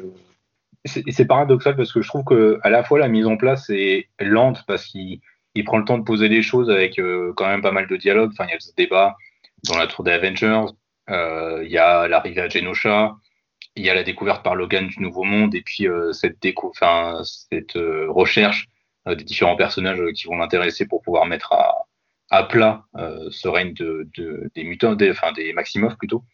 Et autant je trouve ça, en fait, ouais, non, je trouve pas ça lent en fait. Ça peut être lent en fait dans, je pense qu'à lire en single issue, ça devait être peut-être un peu lent. Mais enfin, je trouve quand même que ça va assez, que ça va assez bien au niveau du rythme. Je trouve ça assez rythmé. Et ouais, non, je trouve pas ça, je trouve pas ça déconnant. Je trouve même au contraire que ça va parfois un peu trop trop vite, moi. Donc, euh, et je trouve même que la fin, ça part vraiment, mais enfin, c'est-à-dire que le mec, il est passé de la troisième à la sixième, mais euh, direct, quoi. Enfin, ah ah T'as ah pas le temps d'attendre. Enfin, franchement, euh, je, trouve qu'on se prend trop d'informations à la fin, c'est un peu saoulant, quoi. Oui, parce qu'au début, c'est vrai qu'en effet, il y a la, comme tu dis, il, y a, il, y a, la mise en place, mais en même temps, il y a un côté, je trouve, quand même assez haletant dans le sens où à chaque fin euh, euh, de numéro, euh, il y a quand même voilà, un cliffhanger qui nous raccroche à la suite. Enfin, je trouve que ça participe bien du, rythme quand même global, même si en effet il y a bien les deux parties, comme disait Twip, c'est-à-dire la, mise en place et ensuite on bascule vraiment dans, en gros, dans la résolution de l'affaire. Euh, et là, ça, ça, ça, tape un peu plus euh, dans, le dur. Euh, mais euh, je trouve qu'il y a un bon équilibre entre voilà cette phase de mise en place, parce qu'en même temps, si on était tout de suite dans l'action, euh, ben, ça n'aurait guère d'intérêt. Si on était que dans de la mise en place, bah, je pense que c'est ce que Bendis fera plus tard, hein, c'est-à-dire on n'a que de la mise en place. voilà. Et, et, là, je trouve qu'on a plutôt quelque chose qui est, plutôt bien équilibré entre euh, la mise en place de l'histoire dans un premier temps avec euh, quand même des, révélations qui, sont fournies progressivement. Et, puis, au bout d'un moment, en effet, ça accélère. Et là, on, sent que la résolution de, l'action et, de l'affaire de l'histoire va, se précipite ensuite pour tout le monde, là, oui. Mm. Mm. Et euh, bah, justement, c'est vrai qu'on parle, pas mal quand même de l'action, du rythme et tout ça. On peut parler des dessins d'Olivier Coipel. Tu disais tout, à l'heure que tu avais du mal avec les visages, je crois, de, de Coipel et puis avec quelques, problèmes, quelques petits défauts qu'il a, c'est ça? Ouais, ouais, moi je... Après, c'est des très beaux dessins, hein, je dis pas. Euh, quand tu revois les, justement les, les enchaînements de double page qu'il fait à la fin, euh, quand tu as beaucoup de personnages et tout, euh, je sais que c'est très, très compliqué. Euh, moi, c'est plus au début, en fait, je pense, où, à mon avis, il a commencé à prendre le, le pas sur, euh, sur tous les personnages en avançant dans le récit et je pense qu'il s'améliore vraiment. Mais au début, euh, moi j'ai un problème avec ces, visages carrés, avec ces mâchoires, avec les yeux des personnages qui se ressemblent un peu, un peu beaucoup. Et je trouvais que, sur, on le voit pas trop, mais sur Captain America, il avait fait un peu du, du, du Liefeld de grande époque, euh, grand, grand torse de, Captain America justement, et ça m'avait un peu, ça m'avait un peu dérangé quoi. Euh, sinon, quand tu, quand tu vois même ces pages complètes de dessin, euh, non, non, tu, tu, tu vois qu'il maîtrise, euh, il mérite, quoi, tu vois, il mérite vraiment d'avoir pu faire un event comme ça, quoi. Et, voilà, ouais, d'accord, c'est génial, c'est un français. Et pour l'instant, c'est peut-être le, le français le plus hype euh, chez, chez Marvel, quoi, tu vois. Et ça, c'est, et ça, c'est bien, mais euh, je sais pas, un petit côté euh, surcoté du, du gars. Je sais pas pourquoi. Ah, c'est comme White Sean Murphy, quoi, ça me parle pas. le d'accord. Je crois que je... Ah, je crois qu'on m'appelle. Attends, je. Il va y avoir un tunnel bientôt. Il va y avoir un tunnel. Ah, on, ah, on a perdu tout. Non, ah, ça, ça, ne pourra pas dire du bien de Sean Gordon Murphy. Ça a coupé, ça a coupé chérie. Voilà, Tweep est dans une réalité parallèle. Et donc un House of M. Ah, House of Murphy. C'est un coup de bourdeau, ça encore. Ouais, moi, c'est, vrai que j'aime bien Coppel. Euh, je trouve quand même qu'il a. Ça me dérange pas ces mâchoires carrées avec ses beaux fronts. Là, je trouve que ça donne au contraire, euh, bah, un peu comme euh, Giuseppe Camuncoli, je trouve que ça donne un peu une, patte à son trait. Il a une façon de faire les personnages. Alors, c'est vrai que des fois, il est fait un peu trop musculeux. Je comprends la référence que tu fais à, à Liefeld. C'est vrai que des fois, tu as l'impression qu'ils ont double, voire triple masse de pectoraux et de muscles. Donc, c'est un peu tu, tu, fronces un peu les sourcils, donc euh, tu te demandes ce qui se passe chez les personnages et, dans la physique des persos. Mm, mm. Après, j'ai tendance à mettre ça sur le dos d'erreurs de, jeunesse. Voilà, House of M, c'est son premier gros comics. Euh, les délais devaient être aussi hyper contraignants, je pense. Euh, C'était peut-être un peu compliqué pour lui à gérer. Mais au global, je trouve quand même, il y a quand même des plonges, putain, ça, ça pète, quoi. Enfin, quand. Euh, enfin, moi, j'ai souvent en tête cette couverture où on voit le visage de Wanda qui se défragmente en plein de petits cubes. Ça, c'est quand même euh, iconique, quoi. Ouais, c'est mmh. ouais, ça. C'est du Sorrentino, ça. Euh, bah, limite, ouais, c'est des pré... tu peux dire, mais oui, tu pourrais dire que c'est des prémices de, de, ce que fait Sorrentino après. Hein. Mais je trouve quand même, il, il a des idées de, de, composition de page à certains moments. Et puis, pareil, je me souviens de cette planche où tu vois Logan, euh, du coup, qui, quand il se réveille dans le monde, monte tout en haut de l'héliporteur et se jette dans le vide. Et moi, cette, cette séquence, elle me, elle me colle des frissons à chaque fois. Je trouve que la, la sensation de profondeur qu'il arrive à créer, elle est quand même assez gueudin, franchement. Euh, oui, voilà, on voit la, perspective quand même. Enfin, voilà, y a, on, plonge avec le personnage. Quoi, là, ah ouais, grave, franchement, euh, il y, a quand même des bons trucs. Après, oui, il y a des. Moi, il y a des problèmes pour moi de, de, de découpage, euh, mais voilà, j'ai tendance à mettre ça sur le dos vraiment. Bah, c'est un premier taf, donc il faut aussi assimiler que bah, il est encore débutant à ce moment-là. Euh, c'est peut-être pas forcément toujours facile. Puis on sait pas non plus la gueule des scripts de Bendis, c'est peut-être pas non plus aussi hyper détaillé. Donc voilà, il y a quelques petits problèmes par-ci par-là. Mais je trouve quand même, on sent une progression dans les huit numéros d'House of M. Et à la fin, putain, et quand ça bastonne, ça bastonne, quoi. Et c'est, ça, ça, pète la classe, quoi. Moi, je l'ai beaucoup plus kiffé, mais très récemment, comme je disais, je disais au début, dans The Magic Order. Ah oui, mais, mais The Magic Order, c'est super beau de toute façon. Oui, parce que là, on sent que oui, voilà, on sent que c'est vraiment ciselé. Euh, c'est plus, sale, c'est plus sale. C'est, je sais pas, c'est, on voit vraiment qu'il là, c'était, il était plus sûr de l'indé et que je, je sais pas, il s'est peut-être fait un peu plus plaisir, je sais pas. Euh. Et puis, ouais, et puis je me dis, les personnages Marvel, moi j'ai l'impression qu'il les dessine un peu comme, euh, comme des personnages un peu euh, mythologiques, c'est-à-dire qu'il faut qu'ils aient une carrure, une stature. on voit dans son travail après sur, sur Thor, voilà, c'est quand il, ouais, voilà, voilà.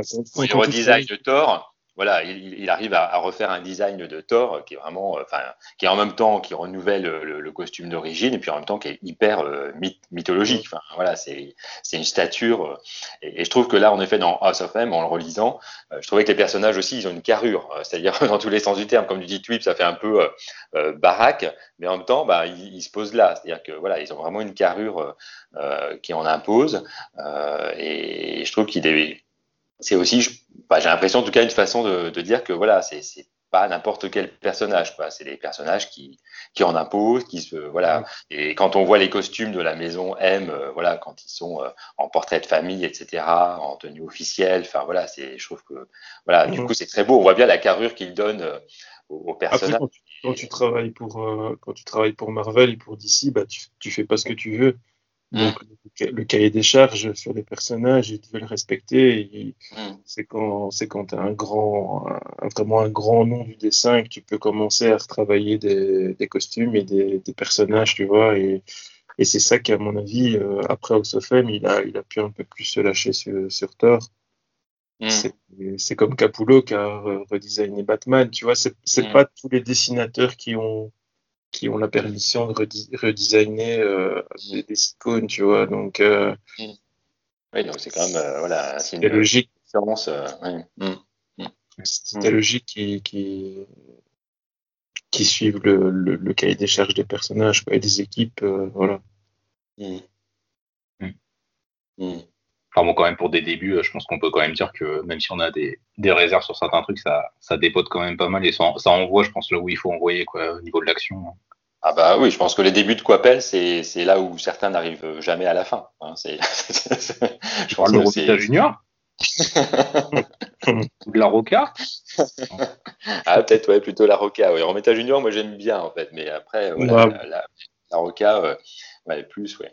Donc, euh, donc je trouve que pour un point de départ, en effet, comme tu dis, je trouve que c'est quand même. Romita Junior, Spider-Man, c'était bien quand même.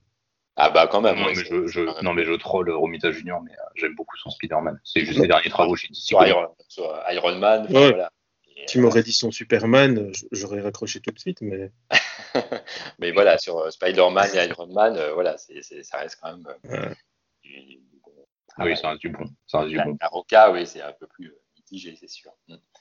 Donc, je trouve que voilà, pour en effet un premier travail, on sent que les personnages sont quand même voilà, affûté. Enfin, voilà, c'est quand même, euh, c'est comme du, beau travail. Moi, il y a juste eu un moment donné que dans, dans, dans, une planche, enfin, dans une case, ça m'a amusé parce que à un moment donné, Logan retrouve un petit peu la frange rebelle à des Homo sapiens avec quelques petits pouvoirs euh, qui sont un peu en, rébellion. Et euh, à un moment donné, euh, Wolverine donc demande et, et, qui êtes-vous? Et puis il dit voilà, je reconnais Moon Knight, Iron Fist, etc. Et en fait, moi, sur la planche, je me pose exactement la même question parce que je reconnais pas tout le monde autour autour de. donc là, je me suis vraiment senti très proche du personnage parce que quand il pose la question euh, et qui êtes-vous? Euh, et même quand il dit je reconnais euh, Moon Knight, Iron Fist, bah, moi je les reconnais pas tout de suite. Il m'a fallu retrouver des petits indices pour reconnaître la différence entre un Iron Fist en civil, un Moon Knight en civil. Donc du coup, là je me suis vraiment senti dans la peau du personnage. C'était vraiment alors qui, qui est qui dans cette histoire en fait? Donc voilà, le, le petit souci que j'ai eu à un moment donné, mais comme Logan se posait la même question, je me suis dit c'est peut-être volontaire, c'est pour nous plonger dans le la même émotion que, le personnage et c'était plutôt réussi. Iceberg, Iceberg, on le reconnaît bien. Oui. parce qu'il a hyper chaud et que c'est un gamin avec euh, un short. Quoi, donc, euh, oui, voilà. Donc là, euh, c'est plutôt aisé voilà, de, le reconnaître.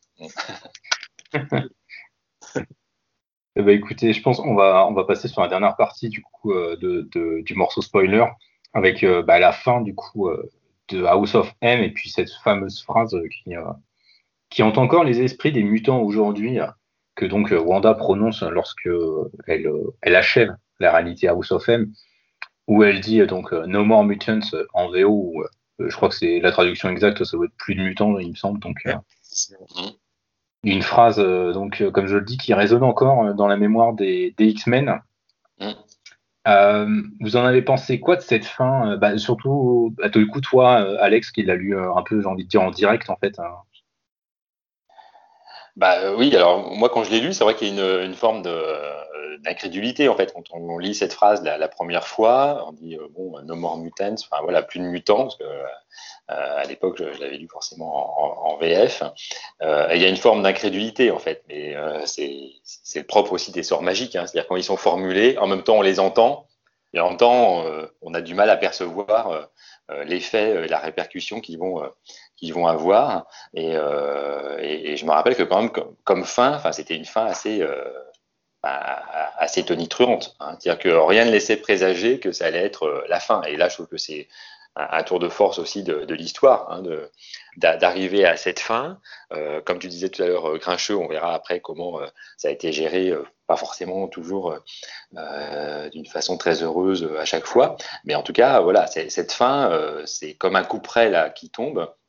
Et euh, euh, donc sur le moment, en effet, il y a, quand même un côté euh, tremblement de terre. C'est trois mots, ces trois mots qui, comme tu le disais, hein, qui, hantent encore la, mémoire collective des lecteurs. voilà, c'est ces trois mots qui ont toute leur importance.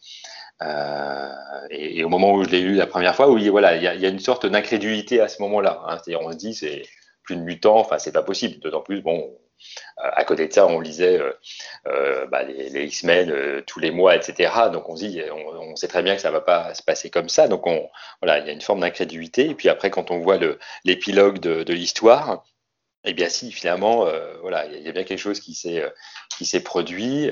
Et, je trouve que voilà, comme comme fin, c'était quand même très inattendu, hein. c'est-à-dire de, basculer comme ça d'un monde où les mutants ont toute la place à tout d'un coup une annonce que euh, voilà, ça va être euh, complètement euh, l'inverse pour le monde d'après, hein, parce que c'est une formule consacrée, ça aussi le, monde d'après. Donc là, on se dit que à quoi va ressembler le monde d'après avec comment? Tu aimes bien citer Emmanuel Macron ce soir. Disons que c'est une façon de raccrocher à l'actualité, c'est-à-dire c'est de montrer que les comics, même quand ils datent de plusieurs années, euh, ils peuvent des fois nous parler de ce qu'on traverse euh, encore euh, dans le monde actuel. Donc, et, on est tous un peu suspendus, même dans l'actualité, à une forme d'incrédulité, c'est-à-dire se dire, voilà, des vaccins, plus de vaccins, et là des mutants, plus de mutants, voilà. Et tout d'un coup, c'est se dire, est-ce que la formule va suffire pour euh, changer vraiment euh, ce qu'on connaît du monde euh, et du monde Marvel en l'occurrence. Et, là, je trouve que c'est quand même. Et toi, Twip, t'en avais pensé quoi? À l'heure actuelle, c'est plus de masques. oui, voilà. Toi, t'es tout le temps masqué, toi. Ouais. en plus, moi, j'ai double masque. donc, qu'est-ce que je disais? Des conneries encore. Euh, non, non, mais ouais, c'était assez choquant, plus de mutants, et, qu'on voit directement les, effets qui, qui est vraiment plus personne. Euh, euh, c'était vraiment bien amené, c'était bien foutu, mais en même temps, ça foutait directement la, merde pour la série X-Men. moi, à l'époque, je j'ai jamais trop aimé les, mutants, et j'ai jamais trop lu, trop lu les X-Men. Un petit peu plus tard. D'ailleurs, c'est Bendis qui m'a fait arrêter de lire les X-Men. Ouais, c'est ouais, une fin un peu abrupte et un peu euh, nette, mais franchement, ouais, ça, ça, faisait le, ça faisait le taf. Et je pense que la formule, elle a été reprise après, je sais plus dans quel comics. Euh, il y a eu No More Humans, donc plus de plus d'humains. Et, et voilà, je me suis dit, ouais, c'était un beau clin d'œil un truc qui a marqué l'univers. C'est un truc qui a, qui a marqué l'univers Marvel, quoi. Ça, on peut pas, on peut pas, on peut pas le nier. Euh. Mm. Bah, oui, de toute façon, oui, c'est clair que la phrase marque euh, l'univers Marvel. Enfin, c'est quelque chose qui va avoir des répercussions hyper durables. Moi, je sais que quand je l'avais lu, j'avais été. Bah, en fait, si je me souviens bien, il me semble que j'ai lu House of M justement pour ça, parce que je, mm je savais que dans la période où je reprenais les comics, il y avait, un problème en fait. Il y avait eu un problème chez les mutants Et je voulais savoir d'où ça venait. du coup, j'avais vu que c'était dans House of M, que les origines remontaient à là. Et il me semble que c'était pour ça que, je l'avais vu. Donc, je, lisais en connaissance de cause, en fait, le, récit. Ça n'empêche pas que c'est hyper choquant et que c'est un peu l'espèce de point final de. Enfin, de point final, non, mais une forme de, de, conclusion euh, à House of M euh, où enfin, achève de péter un, un autre boulard. Quoi. C'est, à dire qu'elle en a vraiment plein le cul, en fait, que tout le monde l'utilise et que tout le monde se sert d'elle, j'ai l'impression. Et euh, on, tout le monde la rejette et voilà, elle en a marre de ce monde parfait où les mutants étaient en maître. Donc voilà, elle balance cette phrase No More Mutants, dont je pense qu'elle ne maîtrise pas tout à fait les conséquences derrière, mais où tu sens surtout un, un, espèce de, de, de ras-le-bol définitif, en fait, quoi. C'est-à-dire que bah, Pietro l'a un peu manipulé dans cette affaire, euh, en, en, étant désespéré en effet et porté par l'amour de sa sœur, mais bon, il n'a peut-être pas fait le meilleur choix. Et c'est vrai que c'est intéressant. Alors, on va reparler après des, des, juste après des conséquences. Mais ouais, je, je, trouve que cette fin est quand même euh, impactante, choquante. Et c'est, à mon avis, une des fins d'event les plus réussies. Euh. Tu te dis, waouh, enfin, comment est-ce que l'univers Marvel va se relever derrière, quoi?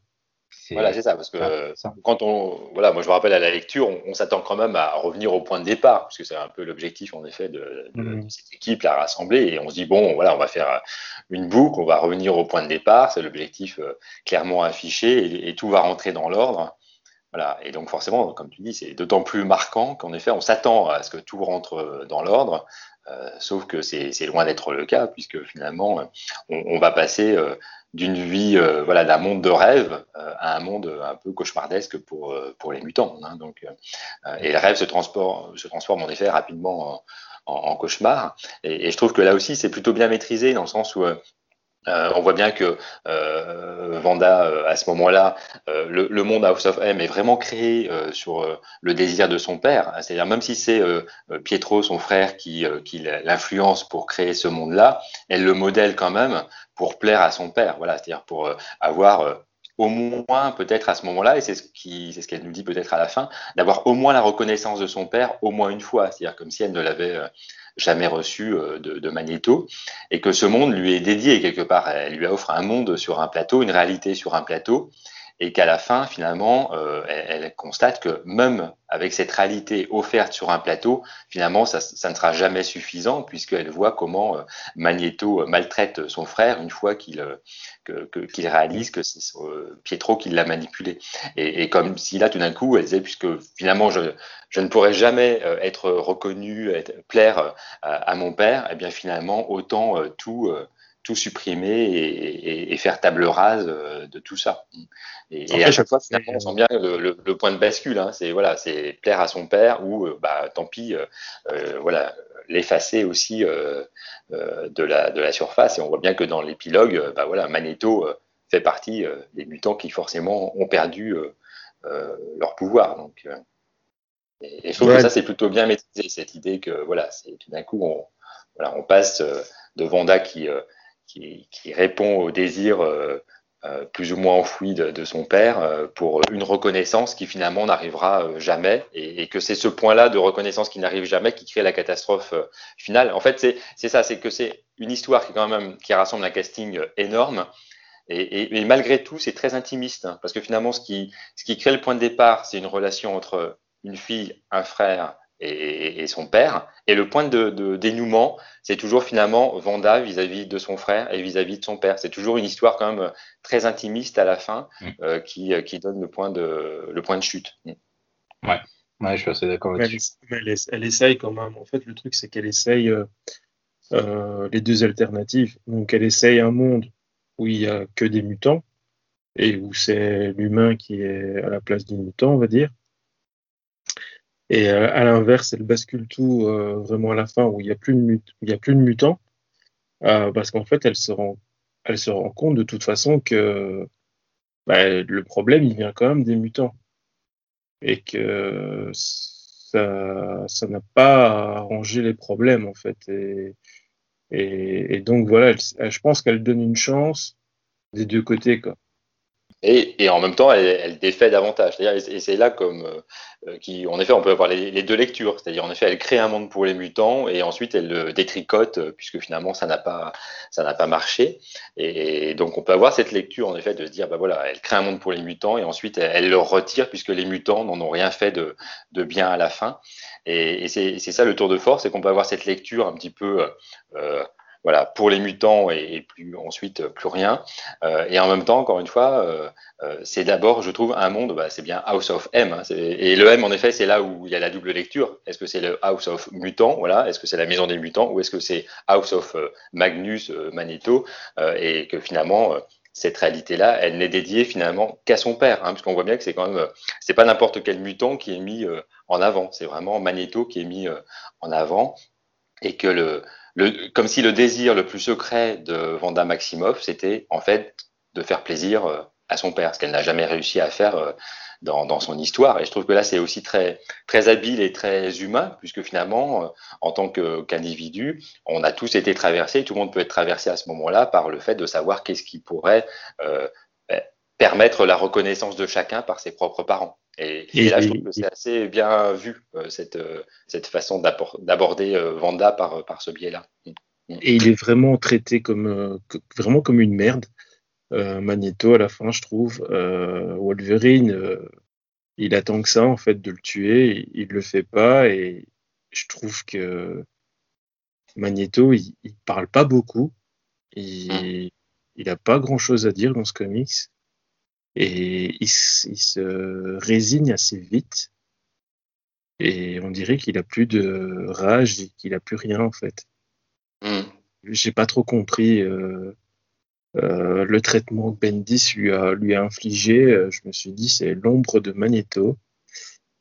et à la fin, je trouve qu'il le traite vraiment comme une grosse grosse merde.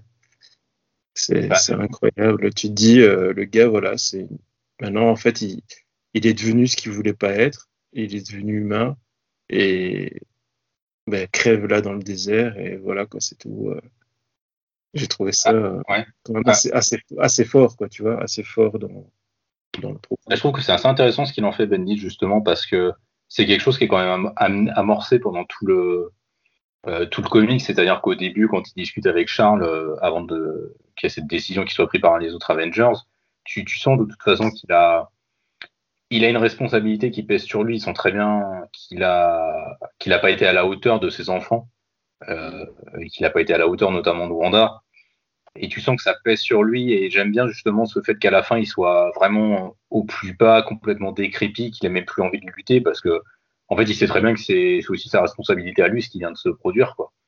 Et euh, j'aime bien le portrait que, que fait Bendis du personnage, justement. Je trouve ça vraiment intéressant. On a trop souvent tendance, je trouve, à montrer euh, Magneto comme le, combattant euh, euh, éternel, celui qui se battra toujours pour les droits des mutants, mais on oublie aussi souvent que c'est que c'est un père, enfin que c'est un père, que mm. c'était un père, parce que maintenant c'est plus un père, mais bon. voilà quoi, c'est c'est quand même intéressant, je trouve tout ce rapport qu'il a. Et enfin clairement oui, je, enfin je te rejoins Alex dans ce que tu dis, c'est clairement une histoire intimiste à House of M quoi c'est vraiment l'histoire de la, de la famille Maximoff et de leur rapport euh, impossible en fait. Euh. c'est des gens qui savent pas se parler, qui savent pas s'aimer quoi surtout. Donc euh, mm. c'est vraiment intéressant là-dessus. Et je trouve que oui, ce que tu dis, c'est intéressant de voir le, la trajectoire que fait Magneto dans, dans, ce récit, en effet. Et je trouve que ça peut éclairer ce que tu disais, Twip, en effet. Hein, on voit bien le point de départ où il constate que finalement, malgré tout ce qu'il a tenté de faire pour les mutants, il a quand même, quand même instrumentalisé ses enfants. Il, a, il était prêt à les sacrifier pour la cause mutante et finalement il, constate qu'il les a menés. Euh, enfin, il a une part de responsabilité dans ce qui arrive à, sa fille et à la détresse euh, euh, qui est la sienne au, début du, du récit. en effet, pendant le récit lui-même, on n'entend pas forcément beaucoup s'exprimer, puisque là, tout d'un coup, il est à l'apogée, c'est-à-dire que c'est une sorte de, figure comme ça, solaire, qui, surplombe cette nouvelle réalité.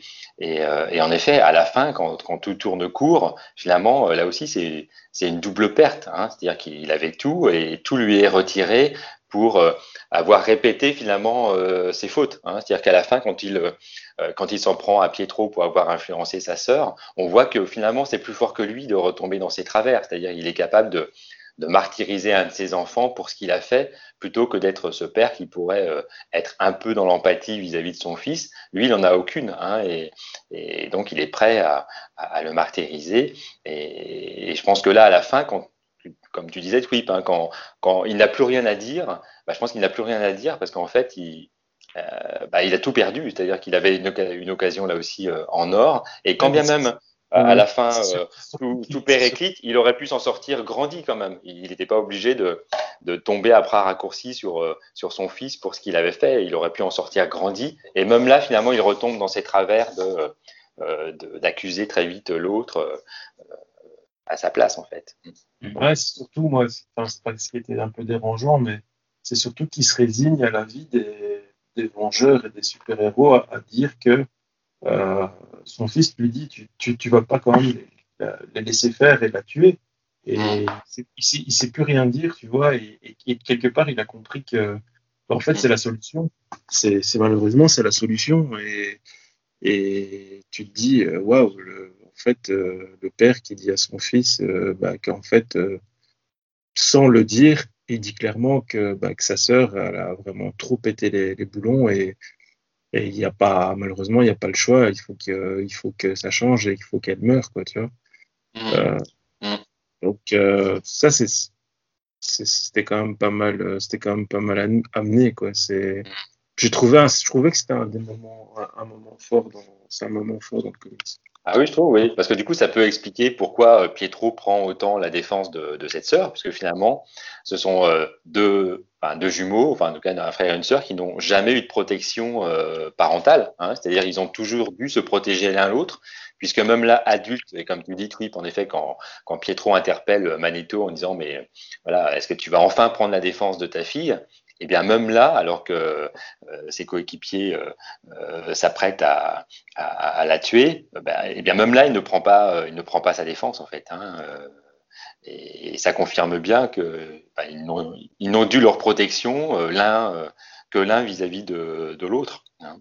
Mmh. Et, et, je trouve que voilà, le fait d'avoir ce père qui finalement n'assure pas, hein, pour le dire comme ça, euh, ce rôle-là, on, on, peut du coup un peu excuser entre guillemets Pietro euh, euh, par rapport à ça, se dire bah, finalement il a endossé ce rôle de protéger sa sœur parce qu'il n'y a jamais eu personne d'autre pour la protéger. Et même là, une fois adulte, il pourrait y avoir des choses qui se repassent un peu autrement. Et bien même là, euh, Magneto répond euh, répond absent en tant que, que père pour protéger euh, sa fille. Hein.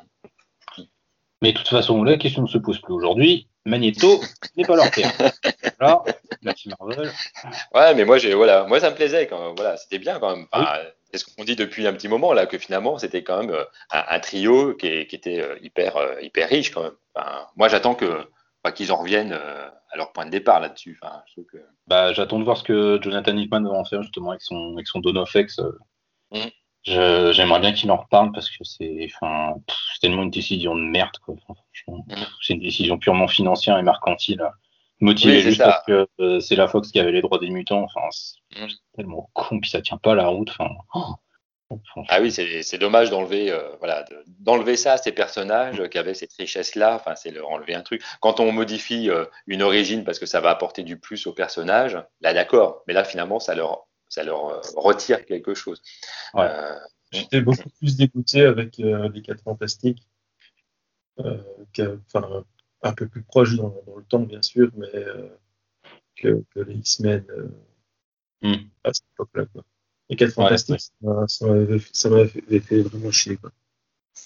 Bah, moi, c'est-à-dire qu'à l'époque, je suivais beaucoup euh, les aventures de Wanda dans le Kenny Avengers notamment, et c'est vrai que ça m'avait bien, ça m'avait bien bien saulé quand même cette affaire-là. C'est vrai que les 4 fantastiques, j'ai jamais eu d'atome crochet avec eux. Euh, enfin, pour le dire vulgairement, je m'en je m'en bats les steaks euh, des 4 fantastiques. Donc, euh, alors que Wanda, je commençais vraiment à développer une, grosse affection pour elle, donc euh, je trouvais ça intéressant les rapports qu'elle avait avec son frangin et avec son père. Tu t'es rabattu sur la sur la croisade des enfants après ou pas? La croisade des enfants, je l'ai lu que récemment, et par contre, un, bon, on en reparlera dans un indispensable quand on, quand on parlera des Young Avengers, du coup, mais Ouais, je l'ai lu récemment, La Croisade des Enfants, c'est un récit que j'aime bien. Ouais, j'aime bien ce qu'ils ont essayé de faire. Ouais, c'est bien ficelé, oui. Ouais. Mmh, mmh, mmh. C'est très très cool, vraiment.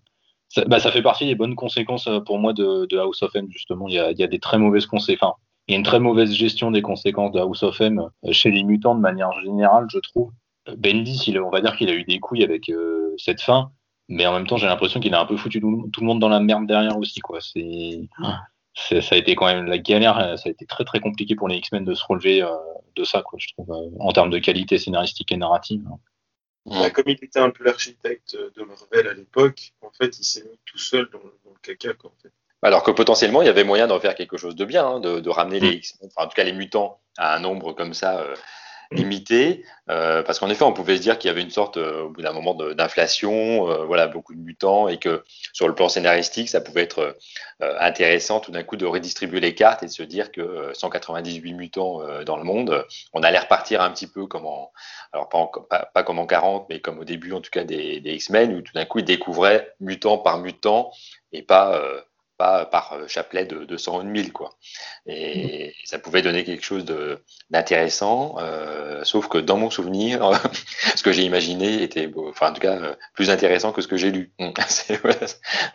Donc, je pense que ça a été le cas pour beaucoup de monde. Voilà, je pense. Hein. Parce que c'est vrai que, enfin, du coup, on a toute cette période où bah ils sont, enfin voilà, ils sont décimés et on voit les conséquences de cette phrase où il y a de moins en moins de mutants et où il doit un peu se apprendre à se reconstruire, sachant qu'il y a même des X-Men euh, qui n'ont plus de mutants. Enfin, Iceberg, par exemple, qu'on voit à la fin, donc il n'y en a plus de, mm. n'est plus un glaçon, c'est juste redevenir mm. gars. Mm, ouais, c'est vrai qu'il faudra attendre euh, bah, du coup le, le, complexe du Messie par Ed Baker qui va ramener le, premier enfant mutant et qui va essayer de faire revenir les mutants vers la lumière. Mais bon, c'est pareil, quoi. C'est pas, c'est quand même pas bien foufou niveau scénaristique, quoi. C'est pour ça, je trouve que vraiment Bendis, il les a, il les a un peu foutus dans la merde c'est, ça, ça, représente un peu pour moi les années d'errance euh, des X-Men, même si elles ont commencé un peu avant pour moi, mais oui, quand même voilà, On sent bien qu'à ce moment-là, il n'y avait pas de plan pour la suite. Hein. Enfin, en tout cas, ça donne cette impression que voilà, cette décision, elle est prise, mais qu'elle n'est pas prise avec des, des, plans euh, derrière. C'est que derrière, ben, comme si ça a été euh, un peu improvisé pour, pour entamer la suite. Et oui, comme tu dis, l'arc, enfin, toute la suite euh, décimation euh, sur, sur, les mutants. Euh, oui, enfin, moi j'ai trouvé ça plutôt poussif. ça a plutôt décimé les lecteurs que, que les mutants, je pense. bonne punchline. No more lecteurs. Non mais ouais, c'est clair, c'est ouais, c'est dommage. En fait, je pense que ça a été, je pense que ça a été coordonné entre Bendis et Quesada, mais qu'à côté, ils ont ils ont oublié de prévenir une frange des, des scénaristes quoi. Bah oui, c'est ça. Parce que même l'arc Son of M, qui était centré sur euh, Pietro, euh, mm. Maximum, donc euh, Fargent. moi, c'est un personnage que, que, que j'aime assez. Hein. Il n'est pas toujours euh, très sympathique, mais j'ai des fois un attachement pour des, des, personnages pas très sympathiques, comme lui ou comme Namor, etc. je trouve que il parle aussi de nos côtés moins sympas. Et je trouve que ça pouvait être intéressant de faire, voilà, toute une histoire sur ce personnage et les conséquences pour lui euh, euh, de, de, de, ce qui s'était euh, passé là, hein, quand même, parce qu'il a quand même un rôle majeur et dans la construction de House of M et ensuite dans, dans la déroute et dans ce qui se passe ensuite. Et, et je trouve que Son of M n'a pas été une série très, voilà, très, très réussie. Enfin, en tout cas, là aussi, c'est pareil pour un, un, mutant de la vitesse, c'était quand même poussif. Hein. donc du coup, ce qui était quand même un peu antinomique, quoi. Euh, avec tout l'arc où euh, il récupère les brumes tératogènes des humains, etc. Enfin, et là, je trouve que alors il y a une descente aux, enfers, mais en même temps pour le personnage et en même temps pour le scénario. Alors au moins il y a une cohérence, une forme de cohérence, c'est-à-dire que tout, voilà, tout, tout tombe dans, les enfers, mais voilà, on peut faire tomber un personnage un peu dans les enfers, mais en ayant un scénario plus, euh, plus bétonné. Mais là, euh, voilà, là, tout tombe en même temps, je trouve. Mm. Mhm. Et c'était dommage parce qu'il y avait un potentiel aussi de faire une suite. Euh, Son of M, ça, ça, sonnait plutôt bien et, de voir comment ce personnage qui n'avait pas forcément l'habitude d'être mis en avant pouvait justement avoir un récit un peu, un peu plus conséquent. Et je trouve que là, le rendez-vous était. À, votre avis, qu'est-ce que vous en pensez? Mais je, je, pense quand même que House of M reste un, un indispensable du comics hein, à notre époque, malgré euh, les bémols, bah, par exemple, toi, Twip, malgré les bémols que tu as pu, euh, émettre euh, non, moi je vais quand même garder l'aspect grincheux jusqu'au bout. Je, mets mon veto pour, pour un, indispensable du comics. Pour moi, c'est pas un indispensable parce que tu peux très, clairement lire du Marvel sans devoir passer par forcément House, of M et, dire ce crossover, tu m'aurais posé la question pour Civil War, je t'aurais dit, c'est mille fois un indispensable, tu vois. Mais House of M, euh, je dis, en plus, moi, en l'ayant lu en retard, euh, vraiment pour pouvoir avoir les, idées du truc, euh, voilà, je me suis dit, ouais, c'est pas, c'est pas un indispensable. T'es pas obligé vraiment d'y passer pour lire du Marvel. Il y a, pour moi, il y a beaucoup d'autres choses qui sont, qui sont indispensables chez Marvel que avis, perso, avis perso, bien sûr.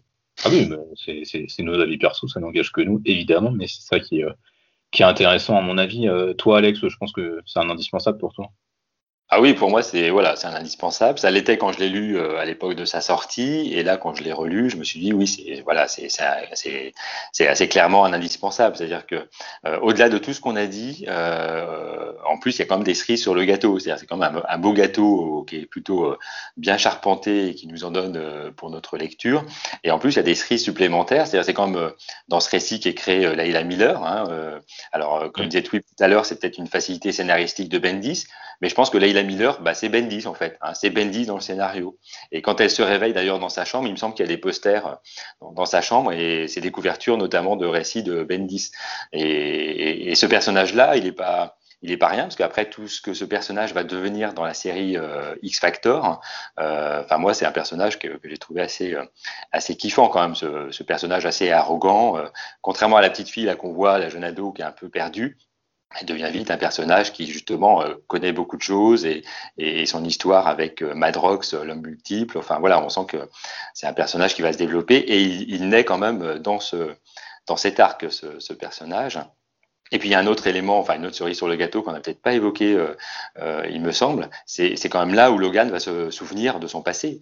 Et donc le point de départ de James Howlett, voilà, c'est quand même là où Logan, qui est quand même ce personnage qui justement, il le rappelle dans le récit, a tout oublié euh, de son histoire, et tout d'un coup, tout, tout, lui revient, et donc forcément, dans la série euh, Wolverine, ça va être, euh, là par contre, plutôt bien exploité, hein, de, de, de, voir comment les, souvenirs et comment l'histoire va être réécrite de, de, ce personnage quand même assez, assez crucial pour, pour les X-Men et, et, même le monde Marvel. Donc je trouve que voilà, on a, on a quelque chose de, de copieux, et en plus, on, on a des ou des amuse-bouches, ou en tout cas des, des choses, des cerises sur le gâteau euh, supplémentaires. Donc, euh, et puis en plus, euh, voilà, comme on le disait tout à l'heure, quand on lit House of X et puis House of M, voilà, on, voilà, on voit toute, toute l'influence que Hickman a pu, a pu noter dans, ses interviews. donc pour moi, oui, c'est clairement un indispensable. voilà, faut, le lire. Et puis pour, pour Vanda et, comprendre un, peu le personnage de Vanda Maximoff, la sorcière rouge, je pense que il faut, il faut lire House of M absolument.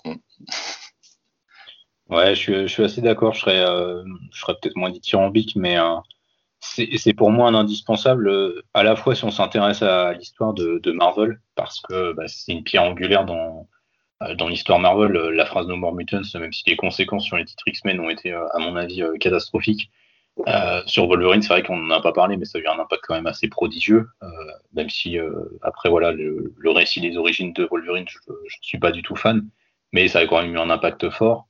Ça a eu des conséquences quand même assez majeures sur tout l'univers Marvel, et c'est au moins indispensable de le lire pour comprendre euh, certains plans et certains plans de l'univers Marvel euh, à l'heure actuelle.